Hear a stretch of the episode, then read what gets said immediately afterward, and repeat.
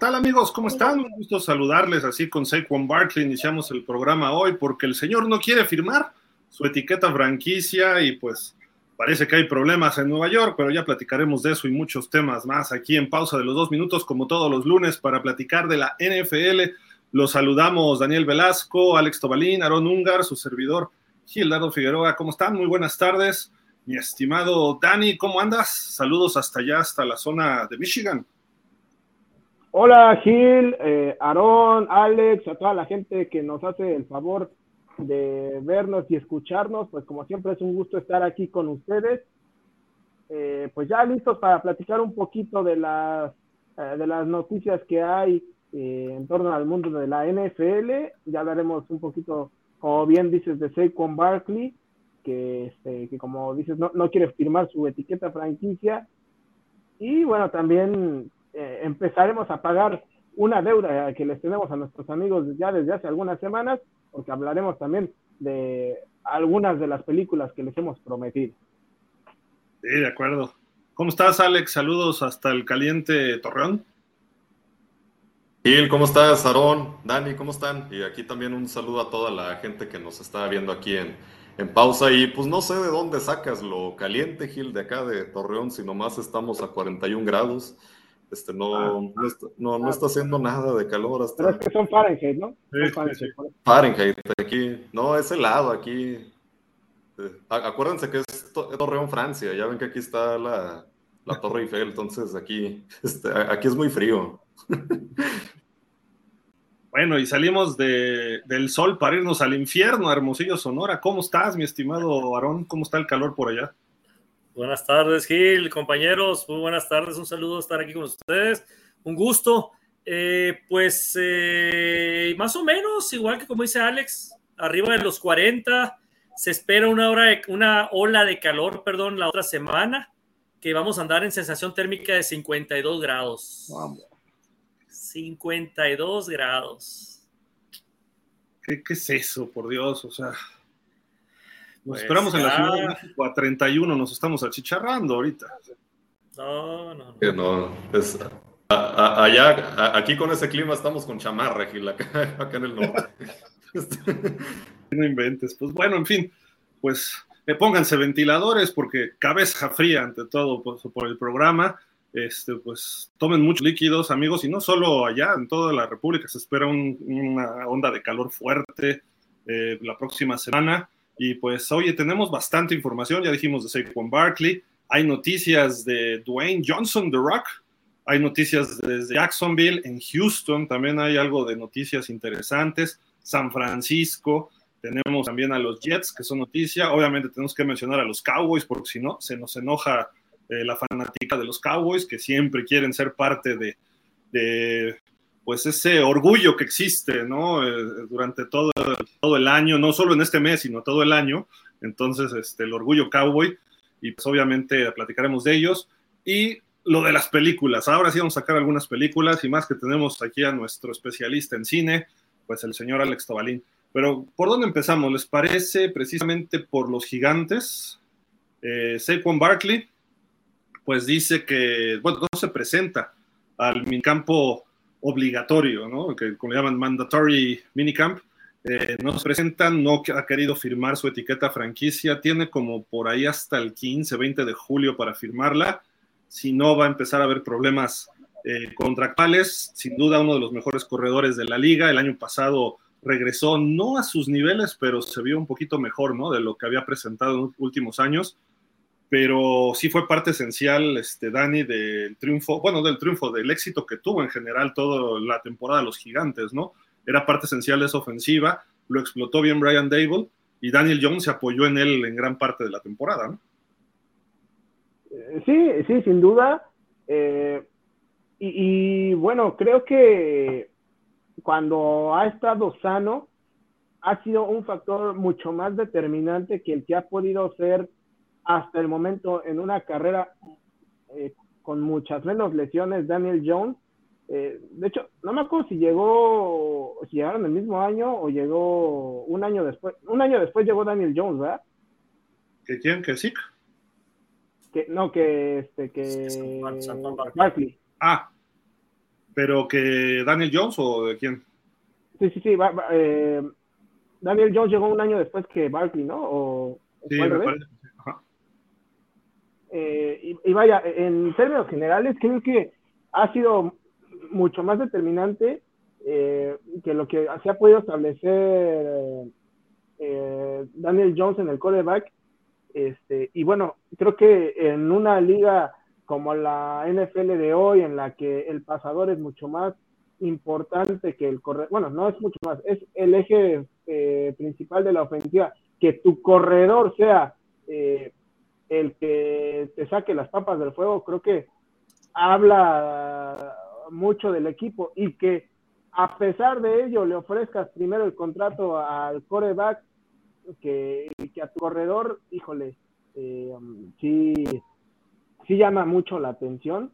Este, yo creo que en ese sentido se equivocaron los Giants y creo que eh, creo que pues hace bien en exigir tu contrato eh, Saquon Barkley. Ahora, probablemente ya si deciden no jugar la temporada, ahí sí ya se estaría equivocando. Saquon Barkley, ¿no? Sí, de acuerdo. Eh, no sé, Aaron, tú, tú que lo ves dos veces por año, ¿qué opinas de, de Saquon Barkley? Creo que es un jugadorazo que ha tenido algunas lesiones, ¿no? Sí, yo, a, diferencia de, de, Dani, yo creo que los gigantes están haciendo lo correcto en, en, darle la quinta opción de, de, año, porque hay que recordar que desde su año de novato ha estado lastimándose cada temporada. De hecho, la temporada pasada fue la primera, yo creo que, que jugó completo. Eso también es a raíz de que él, él, de este, su cuerpo lo, lo transformó, ¿no? O sea, se, se puso más delgado, ¿no? San Juan Barkley.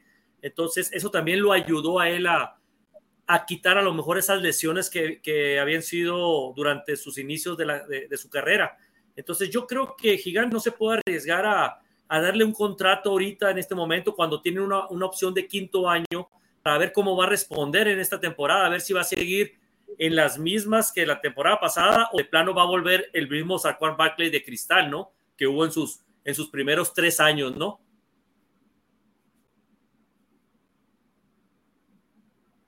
Estimado Alex, ¿te gusta cómo juega Saquon Barkley o ¿O, qué, le ves a Saquon Barkley? Y si crees que se quede con los gigantes o qué, va a pasar. O sea, ¿tú qué ves en, el futuro de, esta relación? Pues mira, Gil, para mí sí es un muy buen corredor. No, no lo pondría tal vez como de los primeros de la, liga, al menos en cuanto a corredor se refiere, pero creo que es de lo más destacable que tiene al momento los, los gigantes en, su, en su ofensiva. Sí estoy de acuerdo aquí con lo que dice, aunque eh, lo que hay que, lo que pone en duda si, si se le daría un contrato como el que se estaba pensando, pues es las lesiones que, que ha tenido, que sin embargo el año pasado pues dobló sus, sus números en cuanto a yardas, ahora que jugó toda la, toda la temporada, que no, hubo, que no hubo una lesión, porque de pasar de 600 yardas en el 21, pues pasó a, a 1300 en el 22. Entonces ahí se ve la calidad y la, y la evolución del jugador aunque yo realmente no le veo mucho interés a, él, al menos para quedarse ahí con, al menos con esta, con lo de franquicia, porque él lo que manifiesta es que todavía le queda mucho tiempo.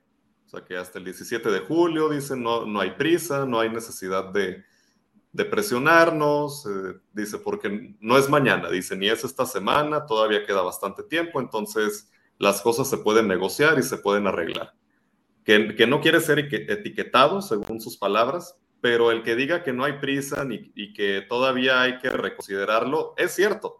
No está a la vuelta de la esquina la fecha, pero pues también eh, hay que aprovechar el tiempo y pues sentarse ahí a ver qué, qué es lo que más le costea o lo, que, o lo que más quiere. Entonces yo no le veo tanto interés realmente, al menos por lo que expresa, en que se quiera quedar en, en Nueva York con los gigantes. Hay, algo en los corredores que se está volviendo una tendencia. Eh, los equipos no los están firmando en su segundo contrato o eh, quizá un contrato más allá. El caso de Six sí fue distinto, pero en general como que dicen, aunque seas un super corredor, no me interesa extenderte mucho los contratos porque cada vez la durabilidad de los corredores es menor y aparte su efectividad. eh, cuando llega a los 30 años, ya no, no funciona la cosa igual. Estamos viendo a Dalvin Cook sin equipo, con 28 años de edad, eh, le quedan realmente dos. Adrian Peterson, después de los 30, fue un corredor muy mortal. Eh, Le'Veon Bell a los 28, 29 empezó con problemas contractuales. Eh, Saquon Barkley ya le está pegando por ahí de los 27, una cosa así. Entonces tendría que sacar un contrato. Y su mismo agente dijo, eh, nosotros buscaríamos, o yo le recomendaría, mejor dicho, un contrato de tres años por 30 millones de dólares. Y le dicen, oye, pero si lo que le ofrecen con la etiqueta de jugador franquicia es un año 10 millones, pues estás pidiendo más o menos lo mismo. Pero obviamente lo que quiere el corredor y su agente es asegurar tres años, porque le dan un año después se deshacen de él. Entonces los corredores hoy en día ya no son tan, tan necesarios en la NFL, ¿no? Y lo estamos viendo con varios, ¿no? Sí que Elliott está sin chamba, que a lo mejor no digo que sea el mismo de antes, pero pudiera ser un corredor base en un equipo eh, Dalvin Cook, vamos a ver, porque Dalvin Cook también quiere millonadas y a ver quién se los paga, ¿no? Porque se habla mucho de que va con Miami y Miami no tiene lana para ofrecerle. Ese es el problema. Eh, o sea, lo que tiene Miami disponible va a firmar algunos agentes libres todavía y quizás algunos novatos, pero se va a reducir y ese es el salario que está esperando aproximadamente Dalvin Cook. Y ahorita el caso de Saquon Barkley, creo que podrían, podríamos entrar en una especie de crisis de corredores en la NFL, sobre todo crisis económica para ellos mismos. Y la NFL los ha hecho a un lado, los ha hecho a un lado a los corredores. Se ha olvidado de que sin juego terrestre no ganas. Y tienen en cierta forma razón, ya lo hemos dicho, este, Aarón. Eh, Kansas City, pues, ¿qué corredor estelar ha tenido? Y ve lo que ha dominado los últimos años. Los Pats, ¿cuántos años dominaron sin corredor? No? Sí, es correcto. No ocupas ahorita ya eh, con la nueva era ahora de cómo, de cómo es el estilo de juego de los equipos de la NFL, no ocupas un, un corredor eh, explosivo, inclusive un Derrick Henry, ¿no? Que se puede decir que a lo mejor es el, es el mejor corredor en la liga. No lo ocupas realmente con un, con un esquema sencillo como el que manejaba los Pats durante años, con corredores que ni siquiera tenían nombre. Eran corredores que agarraban en la cuarta ronda, quinta ronda. Entonces, eh, hacías, los hacías verlos bien a ellos. ¿Por qué? Porque tenías un, buen juego eh, explosivo eh, este, por aire, entonces con una línea ofensiva decente, pues te abría huecos y un corredor de mediano pelo, pues te hacía lo que te hacían los Patriotas, ¿no? Entonces, no ocupas. Kansas City fue la misma. se deshizo de sus corredores que, que, más o menos se tienen nombre y ahorita tienen a un Isaiah Pacheco que pues que, que si quién de dónde lo sacaron. O sea, ni siquiera era una persona tampoco de nombre. Entonces, si tienes un buen equipo, eh, bien armado, y unos coaches como los que tiene Kansas City, en este caso, las Águilas, eh, coaches muy buenos, pues van a sacar, o Bill Belichick, ¿no? Eh, en este caso, van a sacar lo mejor de, del jugador, ¿no? O sea, de medio pelo, lo van a hacer que juegue, que juegue bien el corredor. Entonces, no tiene caso. Y como dices tú, ahorita la durabilidad de un corredor, cuatro años, cinco años se me hacen mucho entonces, ¿para qué vas a pagarle tanto a un, a un con un contrato a un, corredor que, que, a lo mejor en dos años ya, ya va la debacle, ¿no? De, su carrera. Entonces, pues ahorita es, es, hay que ser inteligente y yo creo que, que los gigantes están haciendo lo correcto, ¿no? En, aguantar un año más y, y, después de ahí ya van a ver qué, qué va a pasar, ¿no? Dani, los corredores son como los celulares, al año, al año siguiente ya son obsoletos, ¿no? Y algunos ni siquiera llegan al año. Hoy, Bill Belichick, quien le dio lana hace unos meses, y tú lo conoces bien, Dani, a James Robinson, le dicen gracias. ¿Cómo crees? Pues sí, o sea, y ahí está otro ejemplo, ¿no? Es un, corredor joven, eh, bastante rendidor, pero pues como bien dicen, ¿no? Realmente los corredores se han convertido en o sea, ya ni siquiera como tal en una pieza fundamental del juego como lo eran hace 20, 30 años, sino más bien en una eh, herramienta de apoyo para el juego aéreo en donde eh, se busca que los corredores sean cada vez más versátiles, que, puedan salir a pase, eh, que puedan correr por el off tackle este, y no cargarles tanto la mano. Por eso es que la posición es eh, hoy casi prescindible y es que se han convertido más en un quinto o, este, o cuarto receptor en el campo. Eh, entonces, eh, ¿para qué quieres estarle pagando tanto si realmente lo vas a utilizar en distintas funciones, ¿no? Increíble lo que está pasando con esta posición. alguna ocasión en la NFL, pues eran los pilares, ¿no? De los equipos, un Walter Payton, un Eric Dickerson, Marcus Allen, eh, Herschel Walker, que, el trade de Herschel Walker de Dallas, o sea, fueron en total 11, 12 jugadores que se movieron por un solo jugador, ¿no? Eh, pues Bo Jackson, antes el Campbell, Jim Brown, que recién fallecido Jim Brown, eh, Franco Harris, en fin, tantos jugadores que podemos agregar por ahí. Y hoy en día, pues necesitas mejor a alguien como Camara, que atrape pases y que haga la chamba por tierra, ¿no? Que sea muy rápido y que pueda ser un, quinto hasta sexto receptor en un, bueno, un quinto receptor en un momento determinado, pero en fin, ahí están estas noticias de corredores. Este, Alex, en la división hay noticias, ¿no? Ahí con los Cleveland Browns, porque justamente a tu derecha, bueno, a la derecha tuya, de izquierda de nosotros, vemos que está el, un logo de los, de los este, Browns. Platícanos. Sí.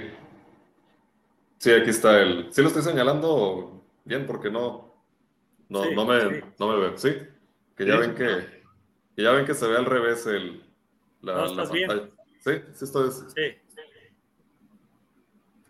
Pues sí, ya está aquí el, el, nuevo, el nuevo logo de los, de los Browns, que precisamente aquí para que aclaremos que recuerdan que cometemos mucho el error de decir que son los los cafés todavía, eh, bueno, que, siempre pasa esto de...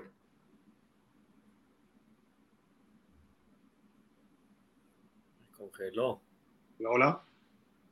Se congeló el Alex. Sí, diga, Alex, hola, hola, bueno.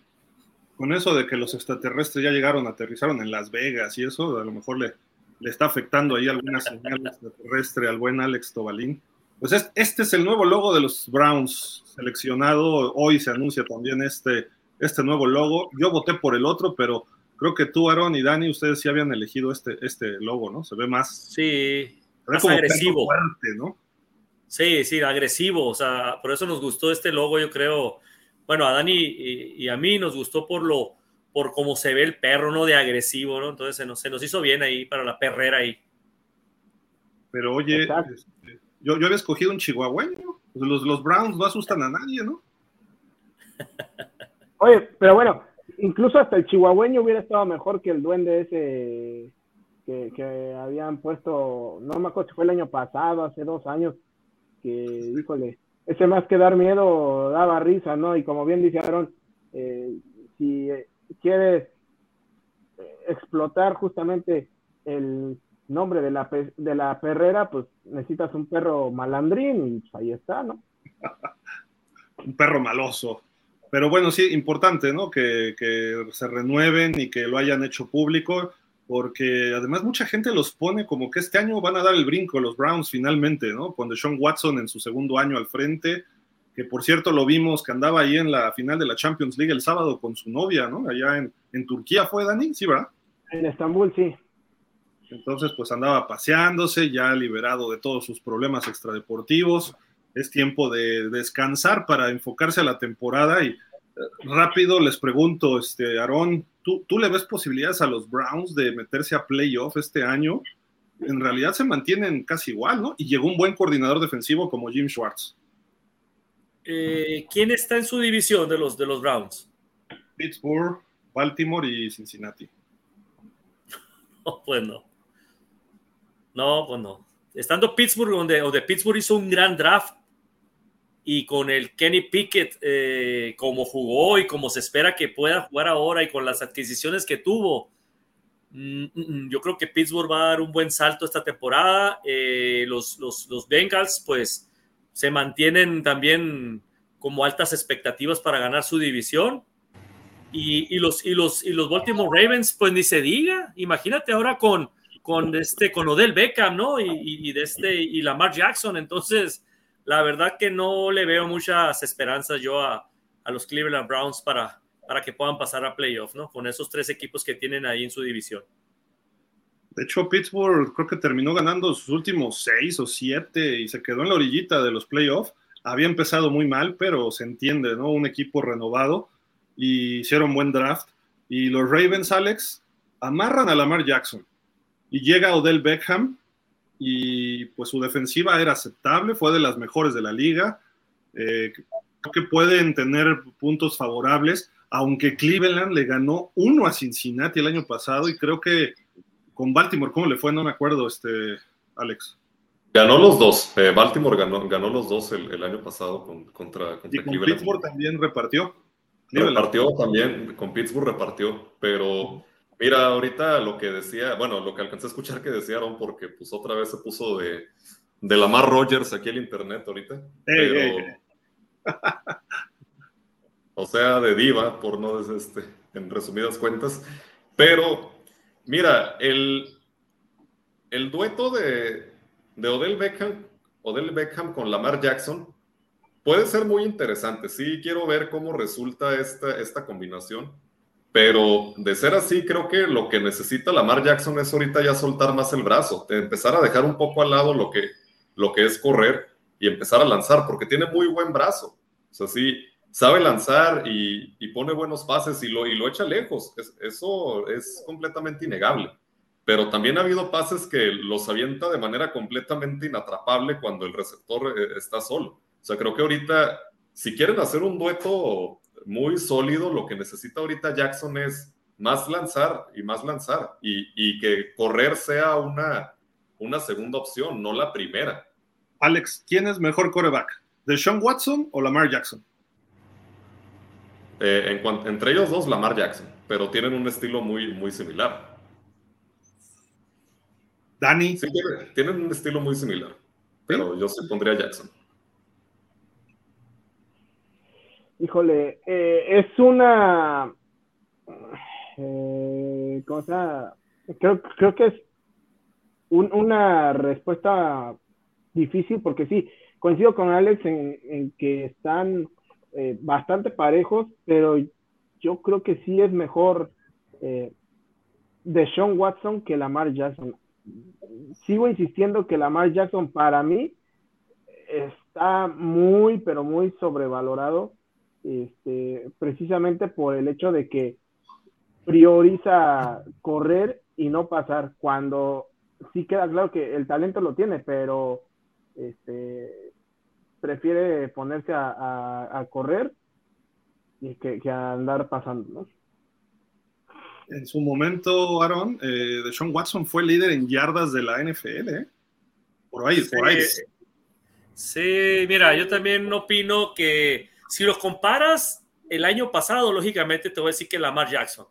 Pero por la trayectoria que tiene de Sean Watson, por el historial que tuvo con los Tejanos, yo me inclino por Sean Watson totalmente, ¿no? O sea, las estadísticas te lo dicen eh, que Sean Watson ha sido mejor mariscal que, que, que, este, que Jackson, ¿no?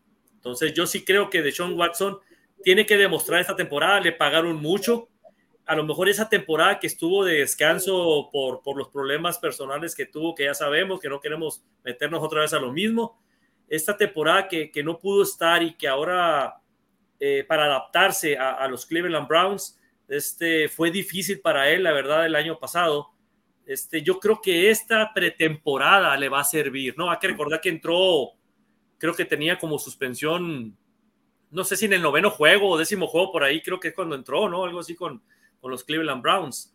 Entonces, eh, eh, hay que tomar en cuenta que entró con un equipo que, pues, que no tenía práctica, ¿no? Se puede decir. Entonces, ahorita, ahorita ya no hay pretexto para Deshaun Watson. Ahorita tiene que demostrar con la pretemporada, con los juegos de pretemporada, con todas las prácticas de verano, eh, de que es el, es el mariscal que realmente es el que quería los, los Cleveland Browns, ¿no? Que le están pagando. Entonces, yo sí creo que con las armas que tiene ahorita Deshaun Watson, creo que sí va, va a mejorar bastante y yo sí creo que todavía es mejor de Sean Watson que, que Lamar Jackson.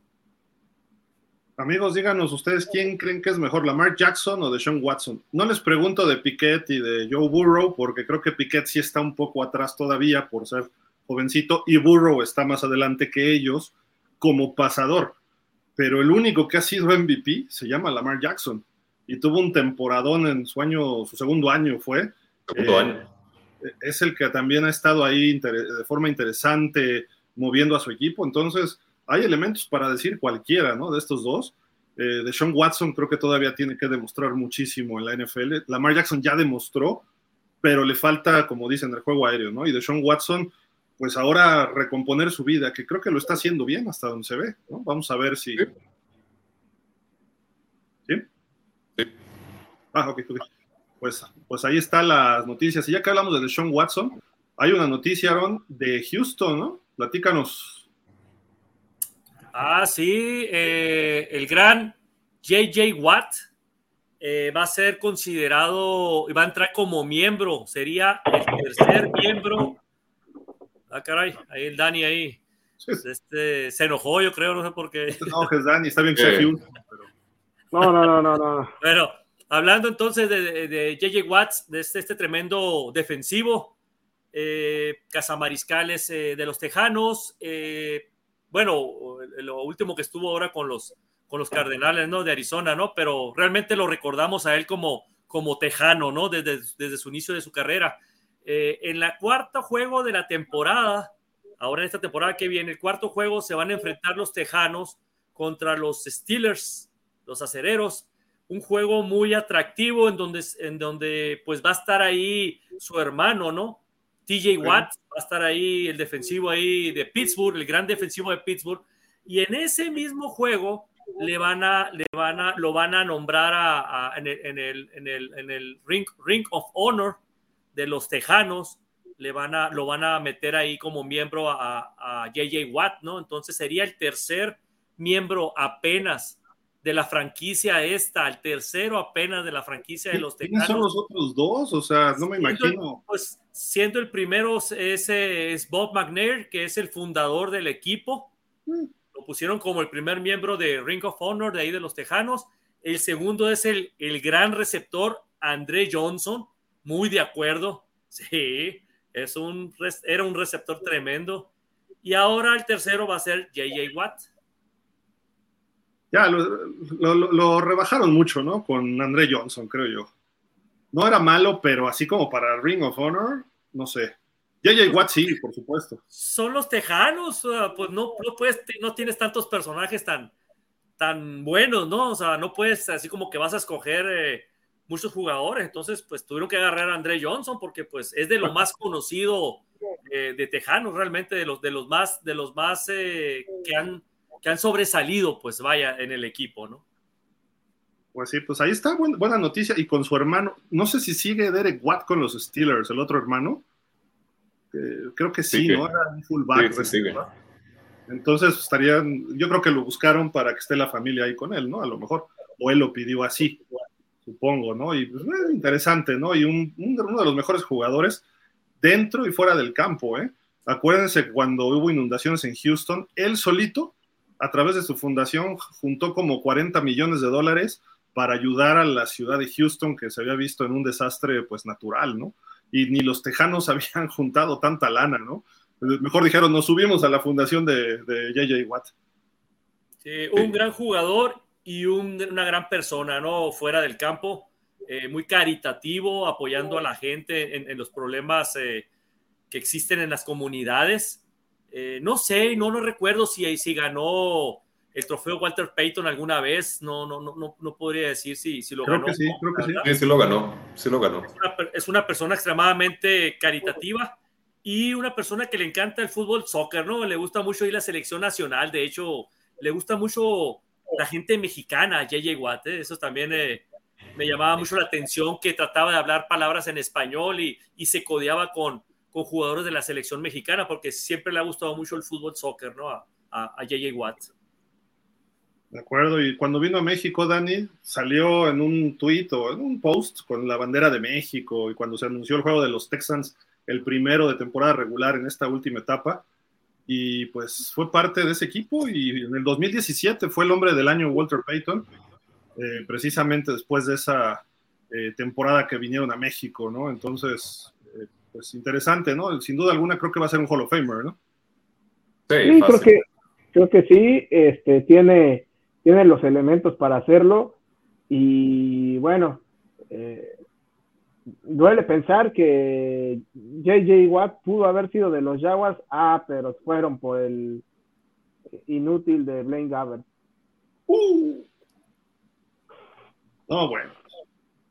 Ahorita que decías, Gil, que no sabías si lo buscaron o cómo estuvo lo de la organización, sí fue, sí fue decisión de la, de la NFL el, juntar a los, a los hermanos, que precisamente dicen que iba a ser como una, una celebración eh, para toda la familia de, de los Watts, el, ponerlos ahí a todos juntos. Entonces sí, sí la NFL organizó esto para que estuvieran ahí todos los, los hermanos. De los ¿Será juego nocturno o algo así? Va a ser el primero de, octubre, pero creo que es jueves. El, no, creo, que es domingo, pero.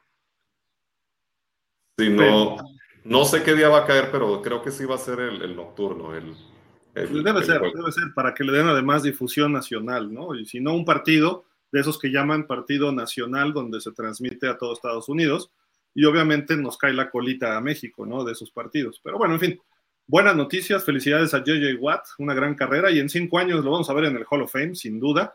Y su hermano de mantener el nivel, creo que está siendo mejor, ¿no? No sé ustedes qué opinen, pero TJ Watt lo veo mucho mejor que, que JJ Watt, que fue muy bueno en sus épocas, pero lo que está haciendo TJ Watt está en plan grande también, pero...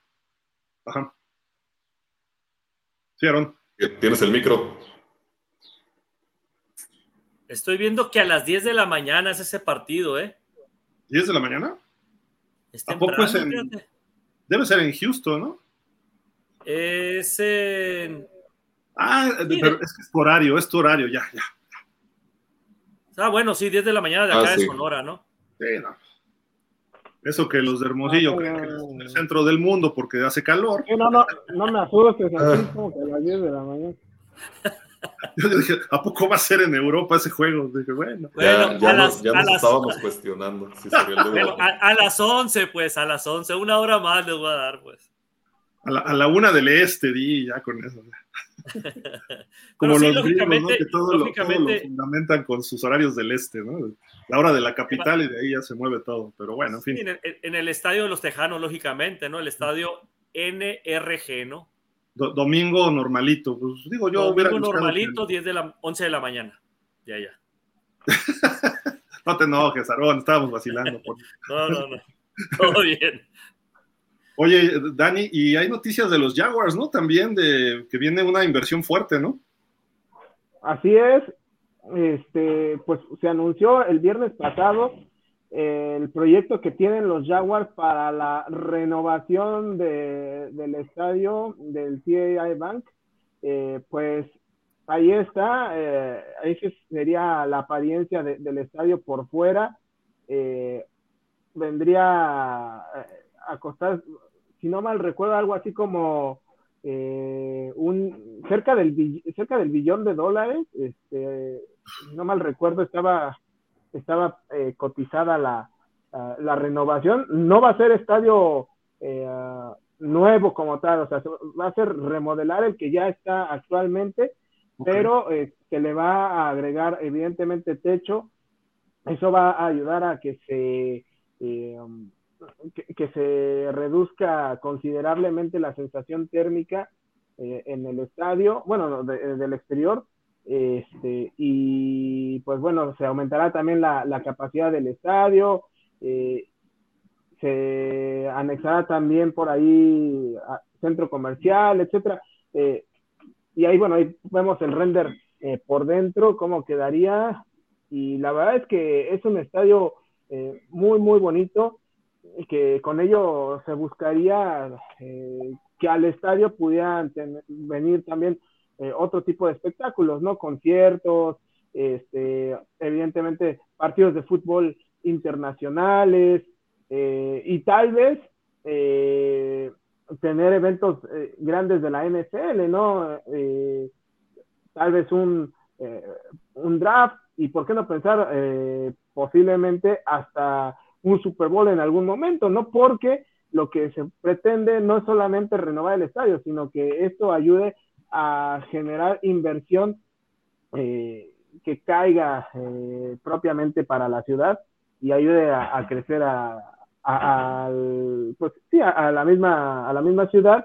Entonces, este, esto de alguna manera ayudaría también a, eh, a, promover que, que, el equipo, pues vaya, sí se quedaría como tal en Jacksonville, ¿no? Porque al final de cuentas no tendría sentido hacer una inversión de este tamaño y pensar que el equipo se fuera a mover a Londres como, como tantas veces se ha especulado. Sí, creo que eso ya calla ese rumor, ¿no? Que se ha dicho de tiempo atrás. Eh, pero, digo, mil millones de dólares invertidos ahí, digo, suena interesante, pero se me hace una patada en salva sea la parte a toda la pobreza que hay en el condado Duval porque es un condado de los más pobres de Estados Unidos. Aunque hay muchos campos de golf, hay mucha pobreza en esa zona. Entonces, pues, es como, eh, ahora van a pagar hasta más y muchas veces sacan financiamiento hasta de los impuestos locales, ¿no? Los, los dueños de la, de la NFL, eh, o sacan algo de dinero público, tienen un fondo, obviamente, para este tipo de cosas. Me parece bien, ya hubo un Super Bowl y ni siquiera había los suficientes cuartos de hotel para, para albergar a todos los visitantes. Tuvieron que meter, creo que como seis cruceros y tuvieron que abrirlos como si fueran hoteles, ¿no? Porque es un una entrada de un puerto también desde por parte del Océano Atlántico, entonces ahí abrieron y, llegaron muchos cruceros donde se hospedaban los fans.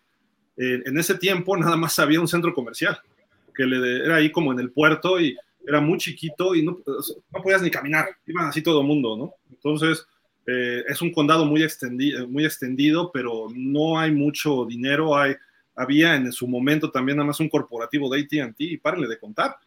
Ahí está, por ejemplo, el club de golf donde se juega el PGA Championship, el Sawgrass, no sé cómo, cómo se llama, y hay mucho dinero en ese club de golf.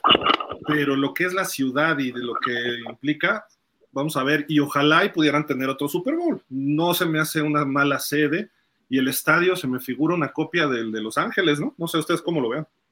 Y por cierto, la inversión, ya, puede, puede, ascender a, a, dos mil millones, ya dijeron. ¿Dos mil? Sí, acaba, dijeron, dijeron que puede ascender a los dos mil también por la cantidad de gente que quieren que, que, le quepa, que ahorita la, tirada es de 71.500 personas, que tiene sentido para lo que comentaba Dani precisamente de las intenciones que se tienen, que no nada más sea para el fútbol americano, sino para también el fútbol, el soccer y también eventos musicales y varios eh, eventos en, sí, que no sean específicamente partidos, pero sí que ya está aumentando al doble la, la inversión que, tienen que, o que piensan hacer los, los Jaguars o, ahí el, conjunto. Aaron, eh, digo, pues creo que es, la NFL siempre trae eso, ¿no? Mucho apoyo a, no, no, no, solo es a los equipos y para que gane dinero los dueños, sino la derrama económica. Una, una franquicia ayuda mucho en, en, empleos directos, indirectos, eh, venta de, eh, palcos que sacan mucho dinero en eso los equipos. Eh, obviamente va a empezar, y si hay un centro comercial junto, va a ser un centro de atracción a toda la gente que visite, en fin, creo que a lo mejor es el inicio de un nuevo Jacksonville, ¿no? También. Sí, la verdad que ahorita que estábamos viendo el estadio ahí se ve, la verdad, extraordinario. Sí se parece mucho al, al, Sophie Stadium, ¿no? De Los Ángeles. Sí tiene un estilito a esa estructura. Y bien, y bien por los Jaguars, ¿eh? la verdad que, que ha estado creciendo mucho el equipo y yo creo que por eso también le están dando mucho apoyo, ¿no? Porque ven, ven a futuro que el equipo va, va a seguir creciendo y se está haciendo un equipo a lo mejor más popular, ¿no? Y es una, y es una, Florida es un estado, la verdad, eh, muy bueno por la cuestión del clima y, y, todo lo que hemos visto que a lo mejor ya sabemos que cuando, cuando se inaugura un estadio nuevo, inmediatamente lo ponen como sede, ¿no? Para un Super Bowl. Entonces, lo más seguro es que va, va a pasar eso, ¿no? Ya cuando lo hagan, mmm, hay, que, hay que verlo luego en dos o años, o dos años, tres años, ¿no? Porque ya los tienen programados los primeros dos, tres años adelante, ¿no? Eh, los, Super Bowl. Entonces, esperemos ver un Super Bowl pronto ahí en, en el estadio nuevo de los Jaguars ese. Eh, bien, por ellos. Lo, que hace un buen coreback, ¿no? Y pues, así como en su momento Peyton Manning ayudó a que cambiaran el famoso Hoosier Dome o RCA Dome, que hicieran ahora el Lucas Oil Field, la casa que Peyton construyó, le dicen. Ahora va a ser la casa que Trevor construye, aunque es renovación, dices, ¿no, Dani? A mí se me hace que deberían iniciar todo de nuevo, pero si ya está la base y van a sobre eso, pues ya, ya, ya sabrán los arquitectos e ingenieros, ¿no? Pero bueno, con toda la modernidad, Trevor obviamente, y, la inversión, dos mil millones, bueno, vamos a ponerle mil quinientos, ni mil ni dos mil, mil quinientos millones de dólares, creo que podríamos tener tres estadios en México de gran nivel, ¿no? No, totalmente. Simplemente el, eh, el estadio de Rayados, que si no mal recuerdo es el más nuevo, y costó algo así como 300 o 400 millones de, dólares, o sea, eh, una tercera, cuarta parte de, lo que estaría costando, ¿no? Entonces, eh, pues, sí, sí, es otro nivel el, que se hace eh, en la NFL, ¿no? Las inversiones. increíble, ¿no? Y lo que se ha movido en este deporte los últimos años, obviamente ha sido cantidades estratosféricas que creo que ni la misma NFL hace tiempo se imaginaba llegar a estas cantidades. El tope salarial anda en 225 millones de dólares. Cuando eso ganaba, cuando empezaba Brady su carrera, ¿no? En, en toda su carrera me refiero. Y ahora puedes tener jugadores que ganan 50, 60 millones en un año, que aún así no alcanza a los salarios. Estaban por ahí comparando el de Messi, ¿no? Ahora con, con el Inter Miami, creo o era el de Mbappé, alguno de estos. Era brutal, ¿no? La diferencia, obviamente, pero el fútbol son los mejores futbolistas y el fútbol tiene una trascendencia internacional, ¿no? O mundial.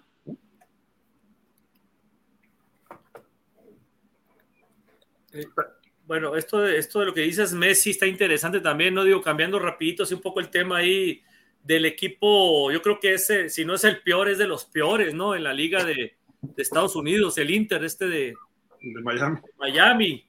Entonces, con la llegada de Messi, luego, luego, ¡pum! ¿no? Subió, ¿no? Y, uno de los dueños es Odell, este, Odell, este, David Beckham, ¿no? Entonces se apellan igual. Eh, David Beckham eh, e, es de los dueños, ¿no? del Inter, ¿no? Entonces, yo creo que lo invitó a Messi porque creo que por allá, eh, allá en, en Arabia, por allá, Dubai, no sé quién le pagaba una suma estratosférica, ¿no? De millones de, no sé si de euros o de, o de dólares, no sé, pero se decidió por, por Miami, yo creo, por la cuestión de, de que Beckham eh, le comentó que iba, iba, iba a ganar sobre, sobre también las ventas de, mercancía y lo del estadio y todo ese rollo, ¿no? Creo que también iba a recibir ahí dinero, ¿no? Entonces yo creo que a lo mejor fue lo que también le llamó la atención, ¿no? A, a Messi, ¿no? Digo, no es la cantidad que le están pagando, que le iban a pagar allá, pero, pero pues se decidió por un equipo que, que, la verdad no, pues no aspira a nada, ¿no? Yo creo que nomás viene a divertirse aquí de el buen Messi. Es el único equipo malo en, el sur de la Florida. y los delfines también. Eh, ¿Por qué dices eso? Los delfines estuvieron en playoff. Después de los delfines, sí. Las Panteras están en la final de la Stanley Cup de hockey. Y el Heat, a lo mejor hoy, a lo mejor hoy pierde, pero está en las finales del NBA. Los Marlins van en segundo lugar de su división, o iba, no sé cómo esté ahorita. Entonces, pues, eh, los, ¿Eh? Hurricanes, los Hurricanes no están para el perro ahorita en, la NCAA. Sí entran al top 25, ¿eh? No, no andan tan peor como hace varios años. Pero ojo, en 1966, cuando se fundan los Dolphins, era la única franquicia deportiva no solo en el sur de la Florida, sino en toda Florida. Y de ahí, en algún momento, Wayne Wisenga, que era el dueño de los Dolphins, también tenía los Marlins y también tenía las Panthers. Por ahí de los noventas que llegaron estos, equipos, también llegó el Hit. Y el más ganador de todos estos ha sido el Hit, sin duda alguna. Y los Marlins creo que ganaron dos series mundiales, si no mal recuerdo, o una, no recuerdo exactamente y el que no ha ganado desde el 73 son los Dolphins, nada más. Oye, pero, ahorita que dijiste los Marlins, los Marlins, eso sí, este. Tuvieron buenos años, ¿no? Bueno, tuvieron buenos años, pero últimamente sí han andado de capa caída. Sí. Y Derek Jeter es también socio, ¿no? En ese equipo, creo. Creo que sí. Sí, también. Y, su, estadio lo construyeron donde era el Orange Bowl, el legendario Orange Bowl de casa de los Dolphins, ¿no? Durante toda su, primera etapa. Y extraño, porque en ese territorio se jugaban a grandes niveles. Ya cuando Miami se mudó al Joe Robbie, hoy Hard Rock Stadium, ahí como que ya no les ha ido muy bien a los Dolphins, pero ahí era el éxito, fue la temporada perfecta. Hubo cinco Super Bowls, muy buenos los cinco Super Bowls que hubo solo que estaba muy al sur de Miami. Pero en fin, son datos extra que no teníamos que estar comentando, pero nomás para reclamarle a Aaron lo que dijo de Miami, pero bueno. Esto se resume, Aaron, en que los Dolphins no son maletas, era lo que quería decir Gil. Ah, este. En un tweet, ahí quedó. En un tweet. Pero bueno, ahí está la, esta situación. Y, ah, bueno, y hablando de lo de Messi, lo comentamos la semana pasada, pero en Dolphins. Eh, llegó Messi el martes, se anunció. Para el miércoles, jueves, ya el Inter Miami había rebasado en seguidores de Instagram a todos los equipos profesionales de Estados Unidos. MLB, NHL, NFL y NBA, incluyendo los de soccer, ¿no? Y dices, o sea, un jugador nada más, llegaron como a los 7 millones en un día o dos así de seguidores. O sea, todos los argentinos ahí están. Todo Argentina lo sumamos y todos los seguidores de Messi en el mundo ahí van. Y yo creo que esto va a seguir aumentando. Y el día que juegue por ahí Messi, no sé cuándo esté programado eso, o si ya jugó, no lo sé. Pero este, en cuanto juegue, todavía se va a trepar más. El debut de Messi es contra el Cruz Azul. ¿Cómo crees? Sí. ¿Sí? El de, ya está programado. El debut de Messi con el Inter de Miami es un juego contra el Cruz Azul de aquí de México. Pero es de esos de Conca Champions o algo así.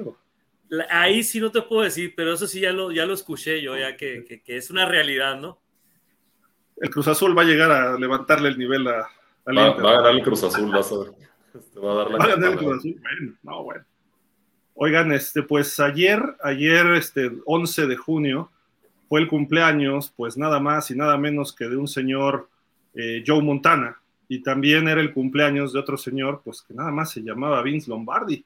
Coincidencias de, pues, los números, ¿no? Nada más, pero importante mencionar, ¿no? Que Vince Lombardi, lo que representa para la NFL, el trofeo al campeón se le llama Vince Lombardi. Nada más eso indica eh, mucho. Lo que él vino a revolucionar en los años 60 con los Packers, eh, toma una franquicia que llevaba 10, 12 años en miseria, después de buenos años al principio con eh, Earl, Curly Lambeau, etcétera, y Don Hudson, eh, los Packers habían entrado en una baja.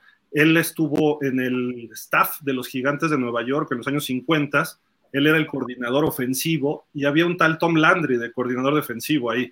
Eran los coordinadores y los dos brincan a head coach en el 60, uno a los Cowboys, el primer coach de los Cowboys y eh, que duró, ¿cuántos años duró Aaron ahí? 29, 30, no sé, ¿no? Híjole, imagínate, yo creo que sí fue por allá por los ochenta y tantos, ¿no? casi, casi Del se 60, fue fue en el 88, 89, ¿no? Por ahí. Sí, casi, así es, casi ya cuando lo agarró, cuando lo agarró el señor Jerry Jones, ¿no? Fue que lo despidió. Sí, como 28, 29 años por ahí. Y Vince Lombardi llega a los Packers. Y sabemos los Packers que no tienen un dueño como tal, sino es una especie de cooperativa, todo el mundo es socio, si hay una directiva, etcétera, ¿no? un consejo, pero pues obviamente eh, al llegar el AIP se volvió en el rey. Y no solo eso, sino que empieza a implementar los fundamentos del fútbol a este equipo que tenía que como Bart Starr, Jerry Kramer, Ray Nitschke, que eran buenos, Paul Hornung, que llegó después, y empiezan a funcionar. Y él se dedicaba principalmente a los fundamentos. Él decía que todo se tenía que ejecutar bien y con eso era suficiente y lo demostró. Claro, era una época muy distinta a la actual, ¿no? Este, en esas épocas a lo mejor se, te podías dar ese lujo de, jugar así, ¿no? Y además jugaban muy terrestre, él hizo pues muy válido lo que sería la, resbalada que conocemos en México, el sweep, o el, este, pues sí, la, barrida, pues, ¿no? la, la carrera por fuera, donde salían a bloquear dos linieros ofensivos de trampa, y decía, su frase era, tenemos que sellar aquí, tenemos que sellar acá y tenemos que correr justamente en el callejón, ¿no? Y hasta hay un dibujo que saca NFL Film seguido de él, sus frases cómo trascendieron eh, hay una frase muy importante, bueno, no una, hay muchas, pero él decía una frase de que ganar no lo es todo. Y todo el mundo, ay, lo dijo igual que el, varón pierde pubertad. Dijo, es lo único, ¿no? Entonces todos así como que, ajá, ¿no? Porque el varón pierde pubertad decía, lo importante es competir y la sana convivencia. Entonces él decía, si vamos a competir, ¿por qué ponen puntos? ¿Por qué sumamos puntos? ¿no? O sea, si no es lo importante. Y él decía otra cosa también, al final del día o al final de nuestras carreras o del año, la temporada, lo que sea, todos vamos a ser evaluados por una cosa, el resultado. Y el resultado dice, ganó Kansas City 38-35 el Super Bowl y es el campeón.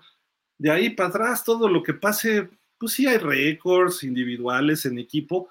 Para él no importaba si no era el único objetivo que deberían tener todos los jugadores. Y les quitaba ese ego. Ya me imagino hoy a, Vince Lombardi coachando a Aaron Rodgers, coachando a Lamar Jackson, coachando a, no sé, Baker Mayfield o a estos, pues que hoy todos quieren ser los estrellitas, ¿no? Y que es válido, pero también decía, cuando anotes, actúa como si yo hubieras estado ahí, no como si fuera que ganaste el Super Bowl. O sea, había muchas frases que profesionalizó el fútbol americano, ¿no? Y ganó cinco campeonatos del NFL, los dos primeros Super Bowls, se va de los Packers, entrena un año, me parece, a los Redskins y luego fallece repentinamente, muy joven relativamente Vince Lombardi, y le ponen el nombre al trofeo Lombardi en honor a él, ¿no? Y desde entonces, esa leyenda, él nació el 11 de junio de 1913, o sea, hace 110 años, ¿no? Y él y murió en el 71, si no mal recuerdo, 70. 70, en el 70 fue cuando fallece, ¿no? Pero bueno, lo, curioso es que el gran coach con un gran quarterback como Joe Montana cumplen años el mismo día, o bueno, Montana sigue cumpliendo, y ayer cumplió 67 el buen Joe Montana, que también dices, oye, todavía lo recuerdo en el Super Bowl y ya tiene 67 años, ¿no? O sea, como que dices, qué rápido se ha ido, ¿no? Y ahí lo vemos actual, ahí lo vemos en un partido de los 49ers hace un año, con su esposa, que también desde las épocas que él jugaba, y pues no sé, no sé para ustedes qué represente yo Montana. Muchos siguen diciendo que él es mejor que Tom Brady. Pues mira, eso habría que preguntárselo a, Ponce, que hoy no vino. este, pero, o sea, quizá por lo que todavía se puede, haya gente que lo diga, es porque, pues vaya, Joe Montana nunca perdió un Super Bowl ni nunca lanzó intercepción en un Super Bowl, pero, o sea, ya comparando la totalidad de las carreras, etcétera, creo que no hay ni siquiera lugar a duda de que Brady es el mejor coreback de todos los tiempos. Por ahí he, visto estadísticas, eh, los números y campeonatos y todo que sumó eh, Tom Brady, prácticamente dobletean todo lo que hizo Montana, y ni se diga un Troy Aikman, que es de los que también han ganado muchos Super Bowls y tiene récords, ¿no? Entonces dices, una carrera de Montana más la de Aikman apenas empatarían en títulos de Super Bowl a Brady. Aaron, ¿no te gustó ese comentario? Eh, lo que pasa es que, mira, a mí me tocó la época de, de Joe Montana. Eh, esas comparaciones son muy complicadas hacerlas por los, por los tiempos que son, son épocas muy diferentes. Siempre nosotros los, eh, no iba a decir viejos, pero, pero no, no estamos viejos. Este, nosotros los que estuvimos en esa época, a diferencia de Alex, que, pues, que está chamacón, de este, que yo lo viví ver, ver, a Joe Montana, eh, yo creo que los, los prototipos de jugadores, lo cómo se jugaba, la velocidad con lo que se jugaba antes, no tiene nada, pero nada que hacer con lo como se juega hoy. Los jugadores hoy son demasiado atléticos, nada que ver con el, con el jugador de anterior. La velocidad del partido hoy es tremendamente superior a, a los juegos de antes. Entonces, es muy difícil. Si tú agarras un Montana en este momento y lo pones en sus mejores momentos, ahorita jugar aquí a, como se está jugando, yo creo que no haría lo que, lo que hizo en aquel momento Montana. Yo lo veo al revés. Serían superiores, sin duda. Sí, pero, pero yo el otro día estaba viendo, me duele mucho verlo, pero lo vi hace, no sé, a lo mejor tres, cuatro días en la NFL, en el canal de NFL Network, en los Classic, ¿no? En los, en los Classic Games. Me tocó ver el, el de The Catch, ¿no? Me dolió hoy cuando, cuando nos ganó, ¿no? O sea, le hicimos tres intercepciones a Joe Montana en ese partido de, de campeonato por la Nacional tres intercepciones. Si tú ves los números de Joe Montana, la verdad eran bajos, bajos, ciento y feria de yardas llevaba creo que en el último cuarto, o sea, algo, algo que no era nada espectacular, ¿no? Entonces, eh, yo creo que en estos momentos Tom Brady yo también lo sigo, lo sigo considerando, a mí que me tocó ver las dos épocas, yo sigo considerando por los logros y la durabilidad de Tom Brady de jugar 23 temporadas en la NFL. Algo que Joe Montana pues no lo hizo, también, por eso también está doblando eh, todo lo que, lo que en estadística, ¿no? Contra los otros. También tiene mucho que ver pues cuántas temporadas tienes. Pero lo que hizo Tom Brady va a ser algo que yo creo que nos vamos a morir y a lo mejor se va a morir también eh, Alex, de viejo, ¿no? Espero, ¿no, Alex? De este, y no lo vamos a volver a ver. No vamos a volver a ver un Tom Brady o sea, lo que hizo Tom Brady, Tom Brady no lo vamos a volver a ver quién sabe cuándo. Lo vamos a morir y junto con Alex y no lo, no lo vamos a volver a ver. No o sea, tres generaciones no van a ver que se rompan los récords de Tom Brady. No. dicho para que no matemos a nadie, ¿no? O sea, no nos pones. sí, sí va a ser muy complicado, ¿eh? Lo que, reforzando lo que dice Aaron, sí, con todos los récords aunado a campeonatos, sí va a estar muy complicado que, se empate o que se supere lo que, lo que hizo Brady, pero también siento que es muy difícil comparar en cuanto a, a campeonato se refiere, porque pues por, lo, por cualquier lado puedes decir quién, quién es mejor que quién. Sí me iría yo también, como decía Aaron, del el estilo de juego. Digo, no me, no me tocó verlos en vivo, pero también en esto de los Classics que pasaban en NFL Network, vi, vi algunos juegos de antes, pero si nomás nos basamos en, lo que serían los campeonatos, siento que ahí no hay por dónde irle a quién sería el mejor. En general de corebacks, no necesariamente dejándolo eh, entre Tom Brady y, Joe Montana. Porque bueno, porque sí, Brady tendrá, tendrá más ganados, pero perdió tres. Montana jugó cuatro y ganó los cuatro. Ahora, hasta podríamos poner aquí en la, en la ecuación a Eli Manning, pues ganó dos, pero pues ¿a quién se los ganó? O sea, realmente creo que si nomás en campeonato lo, ponemos, está muy difícil decir quién es mejor que quién. Ahora, Nick Foles también le ganó a, Tom Brady un Super Bowl y no se ha vuelto a ver. Sí, sí, digo, creo, yo, yo siempre he dicho, los campeonatos no es del coreback, es una pieza importante que le podríamos dar una escala de valor, un porcentaje, y depende cómo se dé el Super Bowl porque de los mejores Super Bowls de Tom Brady, por ejemplo, fueron en los que perdió, porque tiró más yardas, iba viniendo de atrás, ese contra Filadelfia y aún así no ganó. Eh, los Super Bowls que perdió con los gigantes también hizo esfuerzos extraordinarios Brady y no le alcanzó. En otros, pues va controlando el partido, etcétera, ¿no? Yo veo un, un estilo de juego parecido. De hecho, aunque no es la costa oeste el sistema de Brady con los Pats durante su época, la costa oeste se deshacía rápido del balón y además, lo primero que le dijo Bill Walsh a Joe Montana, necesito que te quites la primera, el primer sack o la primera tacleada. Tú con tu habilidad, porque alguien va a llegar. perdón. Ay, perdón. Le tienes alergia a Brady, yo creo, ¿verdad, este. Más o menos. Digo, Brady, este, perdón, perdón, gracias, gracias. Este, a lo que me refiero es de que en su momento yo Montana, si se acuerdan, el sistema de la costa oeste muchas veces mandaban un pase de 4 o 5 yardas en primera oportunidad para sustituir el juego terrestre, que en sí nunca fue eh, importante para los 49ers en sus épocas.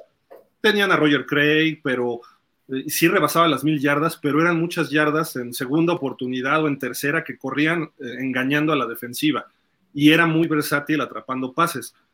Casi hoy todos los equipos tienen o el sistema de la costa oeste como tal o una variable. Kyle Shanahan y los, los coaches que están con él, Sean McVay, que su papá era parte de los 49ers, etcétera, ¿no?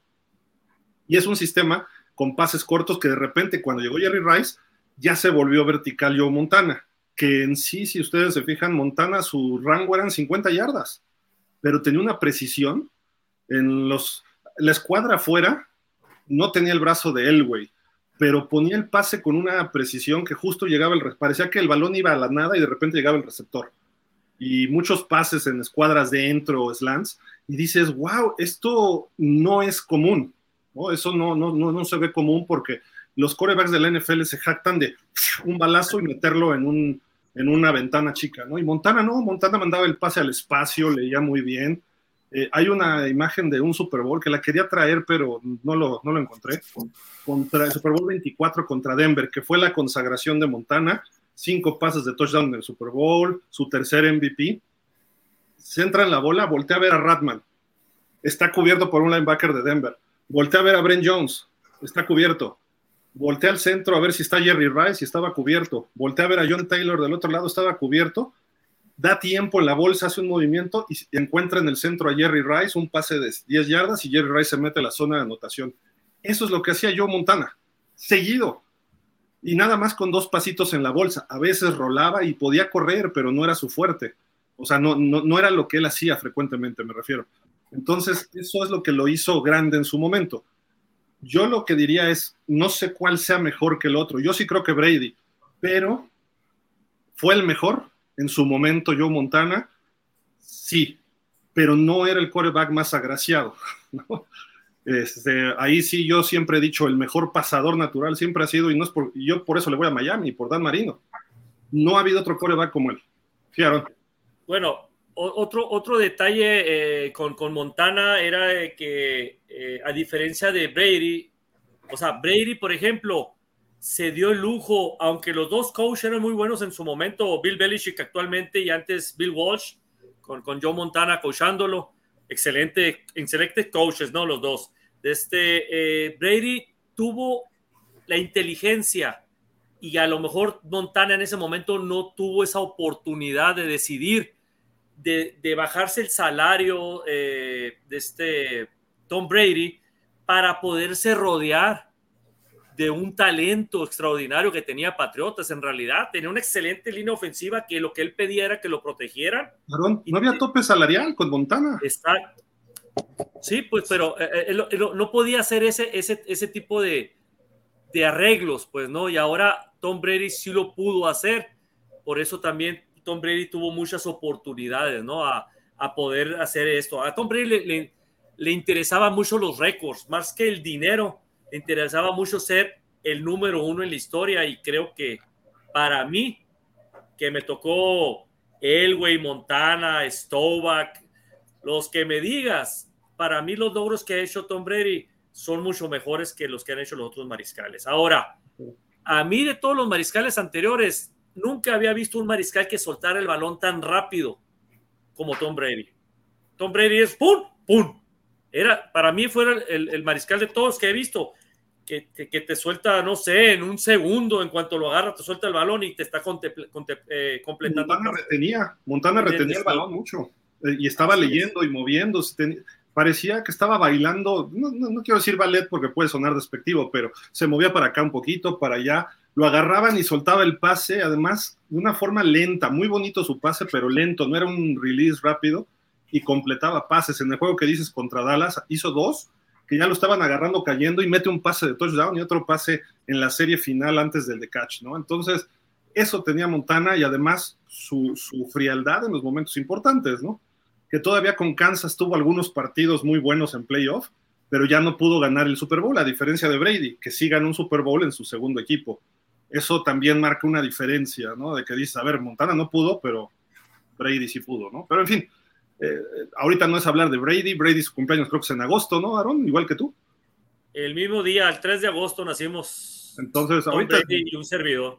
Ahorita es Montana y Montana sí fue el más grande en su momento y es uno de los mejores de todos los tiempos, sin duda, sin duda alguna. 67 años y todavía ahí apoyando a los, a los 49ers. Y precisamente, Dani, y este, a Alex, quizá ustedes no vieron esas épocas, pero pues aquí tenemos a los corebacks actuales de los Niners, ¿no? Y Brock Purdy, Sam Darnold y Trey Lance. Se dice que Trey Lance y Sam Darnold en los minicampos todavía no ha convencido ni a Kyle Shanahan ni a Brian Greasy, que es el coordinador ofensivo, que puedan ganarle el puesto al señor Purdy. ¿Tú crees posible eso, mi estimado Alex? ¿O quién ves de estos que pudiera ser el titular? De estos eh, que saque a, a, Purdy. Ajá. Híjole. Trey Lance fue un tercer pick global.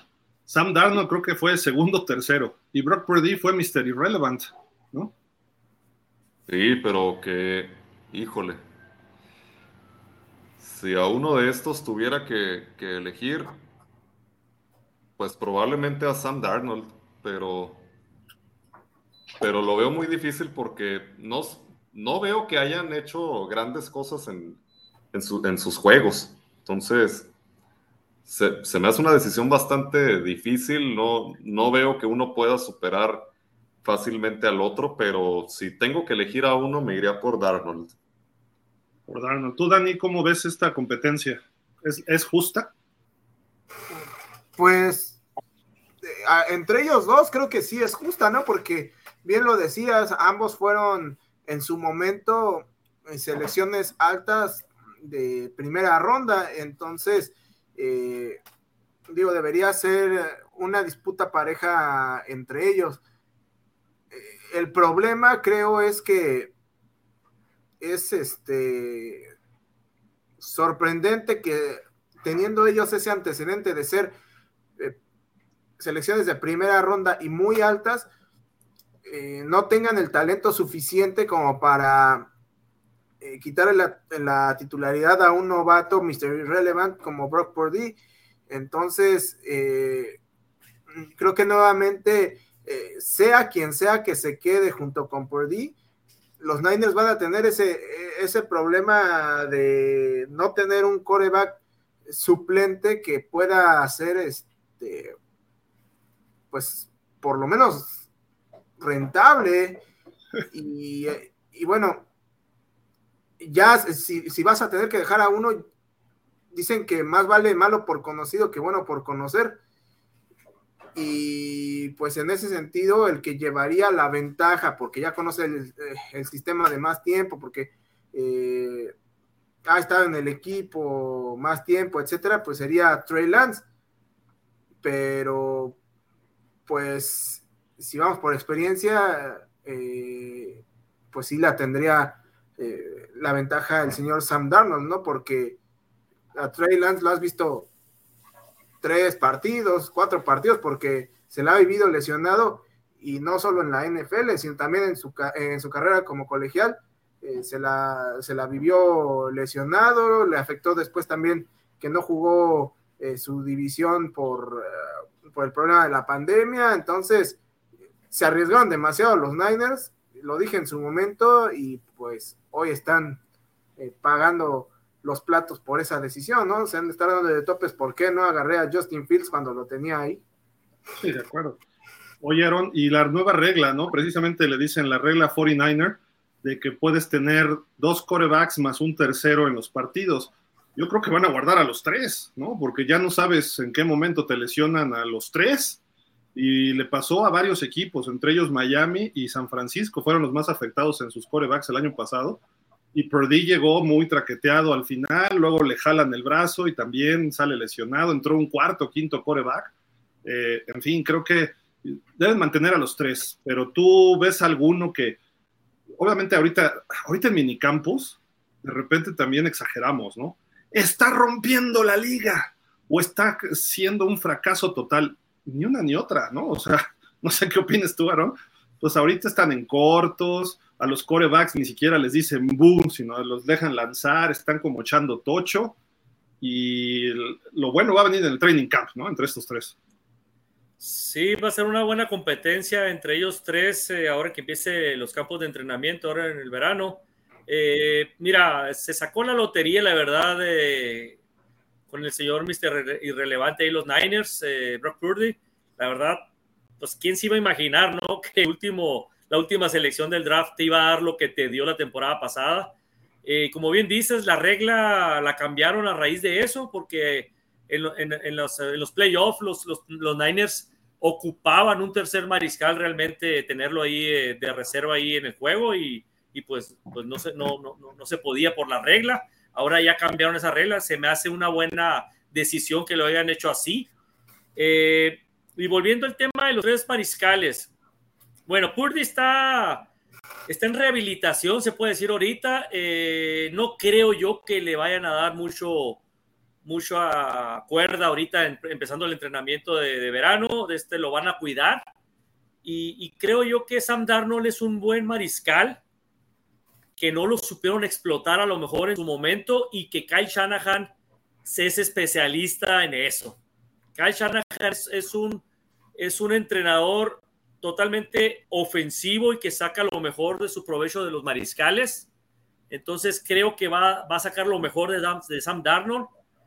Y hablando de, de, Trey Lance, pues la verdad que Trey Lance no ha demostrado absolutamente nada. Nada, no se le ha visto nada. Entonces, si todavía los Niners tienen dudas con él, es porque estoy en lo que yo estoy, en lo que yo digo, que no, no le han visto nada a, a Trey Lance. Entonces, yo creo que lo mejor para ellos es buscar un, pues un trade o alguien que le pueda interesar un trade Lance para deshacerse de él por el costo que va, el impacto que va a tener y quedarse con un Brock Purdy y con un Sam Darnold, ¿no? Es lo que yo veo que es lo que deberían de hacer los Niners. Yo, yo pienso eso, ¿no? Pero ¿quién te daría algo por Trey Lance ahorita? Esa es la bronca, pues, pero pues. Un tercer pick global. Sí, ese es el problema, pues, pero no ha demostrado nada y lesiones. ¿quién te va a comprar un mariscal de esos? Pues. Si te dan una eh, séptima, te fuiste rayado. Pues suéltalo, suéltalo, ni modo. O sea, la verdad que si no le ves nada, que ellos, ellos internamente ya lo están viendo, pues ahí, ahí, vamos a ver qué es lo que va a pasar con Trey Lance, ¿no? Pero si no, pues van a quedarse entonces, como decimos, con los tres eh, en un partido. Y yo creo que, yo creo que, yo creo que la competencia va a ser entre Sam Darnold y, Purdy, ¿no? Yo creo que Trey Lance no, no entra ahí en la contienda para ser el titular de, los Niners la temporada que viene y, y, si les va bien a los Niners, ojalá fuera Purdy, ¿no? Ojalá como negocio les convendría a ellos que fuera Purdy, ¿no? Sam Darnold tenía mucho talento colegial y en los Jets lo desperdiciaron, luego en Carolina ha tenido chispazos ahí en su carrera. Creo que si alguien lo puede revivir, como dices, es Shanahan, ¿no? Es, yo creo que él pudiera terminar siendo el coreback titular y Purdy va a tener un problema. Va a haber reflejado, uno, eh, que por qué fue séptima ronda. Y dos, pues la lesión. Eh, cuando vuelva a lanzar y le vuelvan a jalar, a ver qué problemas presenta. Al normal a lo mejor aguanta, pero hay que ver cómo evoluciona esa lesión. Para un coreback eso lo puede hasta retirar, ¿eh? eh batallaba Rotlisberger ya veterano con esas, con esas lesiones, ¿eh? Entonces, hay que ver, ojalá y no, porque está jovencito y tiene una carrera por delante, pero yo creo que Darnold tiene mucho más talento que los otros dos y Trey Lance pues será el reserva, será el reserva en caso de rompas en caso de incendio, ¿no? Pero bueno, en fin, va a estar interesante el training camp de los Niners en esa posición, porque además el core que llegue va, va a irle bien, porque ese equipo está armado. Entonces no necesitas tampoco hacer grandes cosas. Y estábamos hablando de Joe Montana, y dices después Steve Young, y luego Jeff García, Colin Kaepernick, Jimmy Garoppolo, pues no, ¿no? O sea, eh, chispazos de Jeff García, chispazos de Kaepernick y un chispacito por ahí de, una chispita de Garoppolo, ¿no? Vamos a ver cuál de estos pudiera ser el siguiente gran coreback de los 49ers. Pero vámonos con las películas, ¿les parece? Vamos, vamos. Porque si no, nos quedamos como el perro de las dos tortas. Aquí está. ¿Qué estas películas? Remember the Titans, Rudy, Friday Night Lights, Any Given Sunday, The Longest Yard, Invincible, Brian Song y The Blind Side. Mi estimado Alex, platícanos de alguna de estas. ¿Cuál, ¿Cuál has visto y qué tiene esa película? ¿Por qué es un buen tema de fútbol americano, etcétera? Ah, ya, es que, es que no, no estaba encendiendo el micrófono. Mira, de, estas, yo, yo de la que voy a escoger para platicar, Gil, pues va a ser la de Remember the Titans. Ok. Precisamente curioso porque cuando yo vi esa película me acuerdo que me la pusieron cuando, cuando yo estaba en segundo de secundaria y en la escuela para un tema que estábamos viendo, pero me, me gusta más de la película que más que tratar el, el tema del, del, deporte como tal, que bueno, es una película deportiva, pero más que meterse en este tema es aquello que fue el racismo de los contra los negros en, en Estados Unidos en, en cierta época que, que bueno, allá sabemos que todavía existe, pero podemos definir este, esto del tema del, racismo, inclusive la aceptación, ¿por qué no? Pero que es el tema principal de la, de la película. Ya, ya lo del el americano, no que pase a segundo término, pero no es a lo que, a lo que principalmente vas a, ver.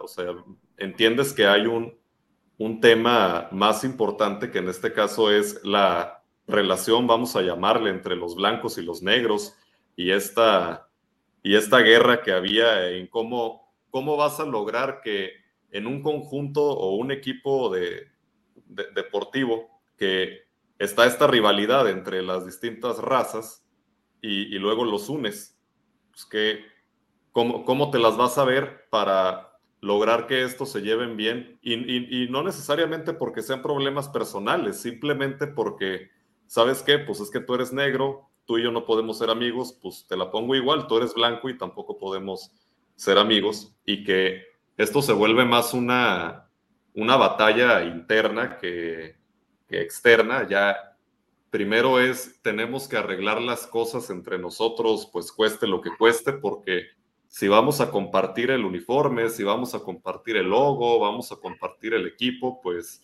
tenemos que lograr conectar de la manera que sea necesaria, por las buenas o por las malas, pero vamos a tener que, lograr ser eh, un grupo unido porque si no, no vamos a lograr hacer nada.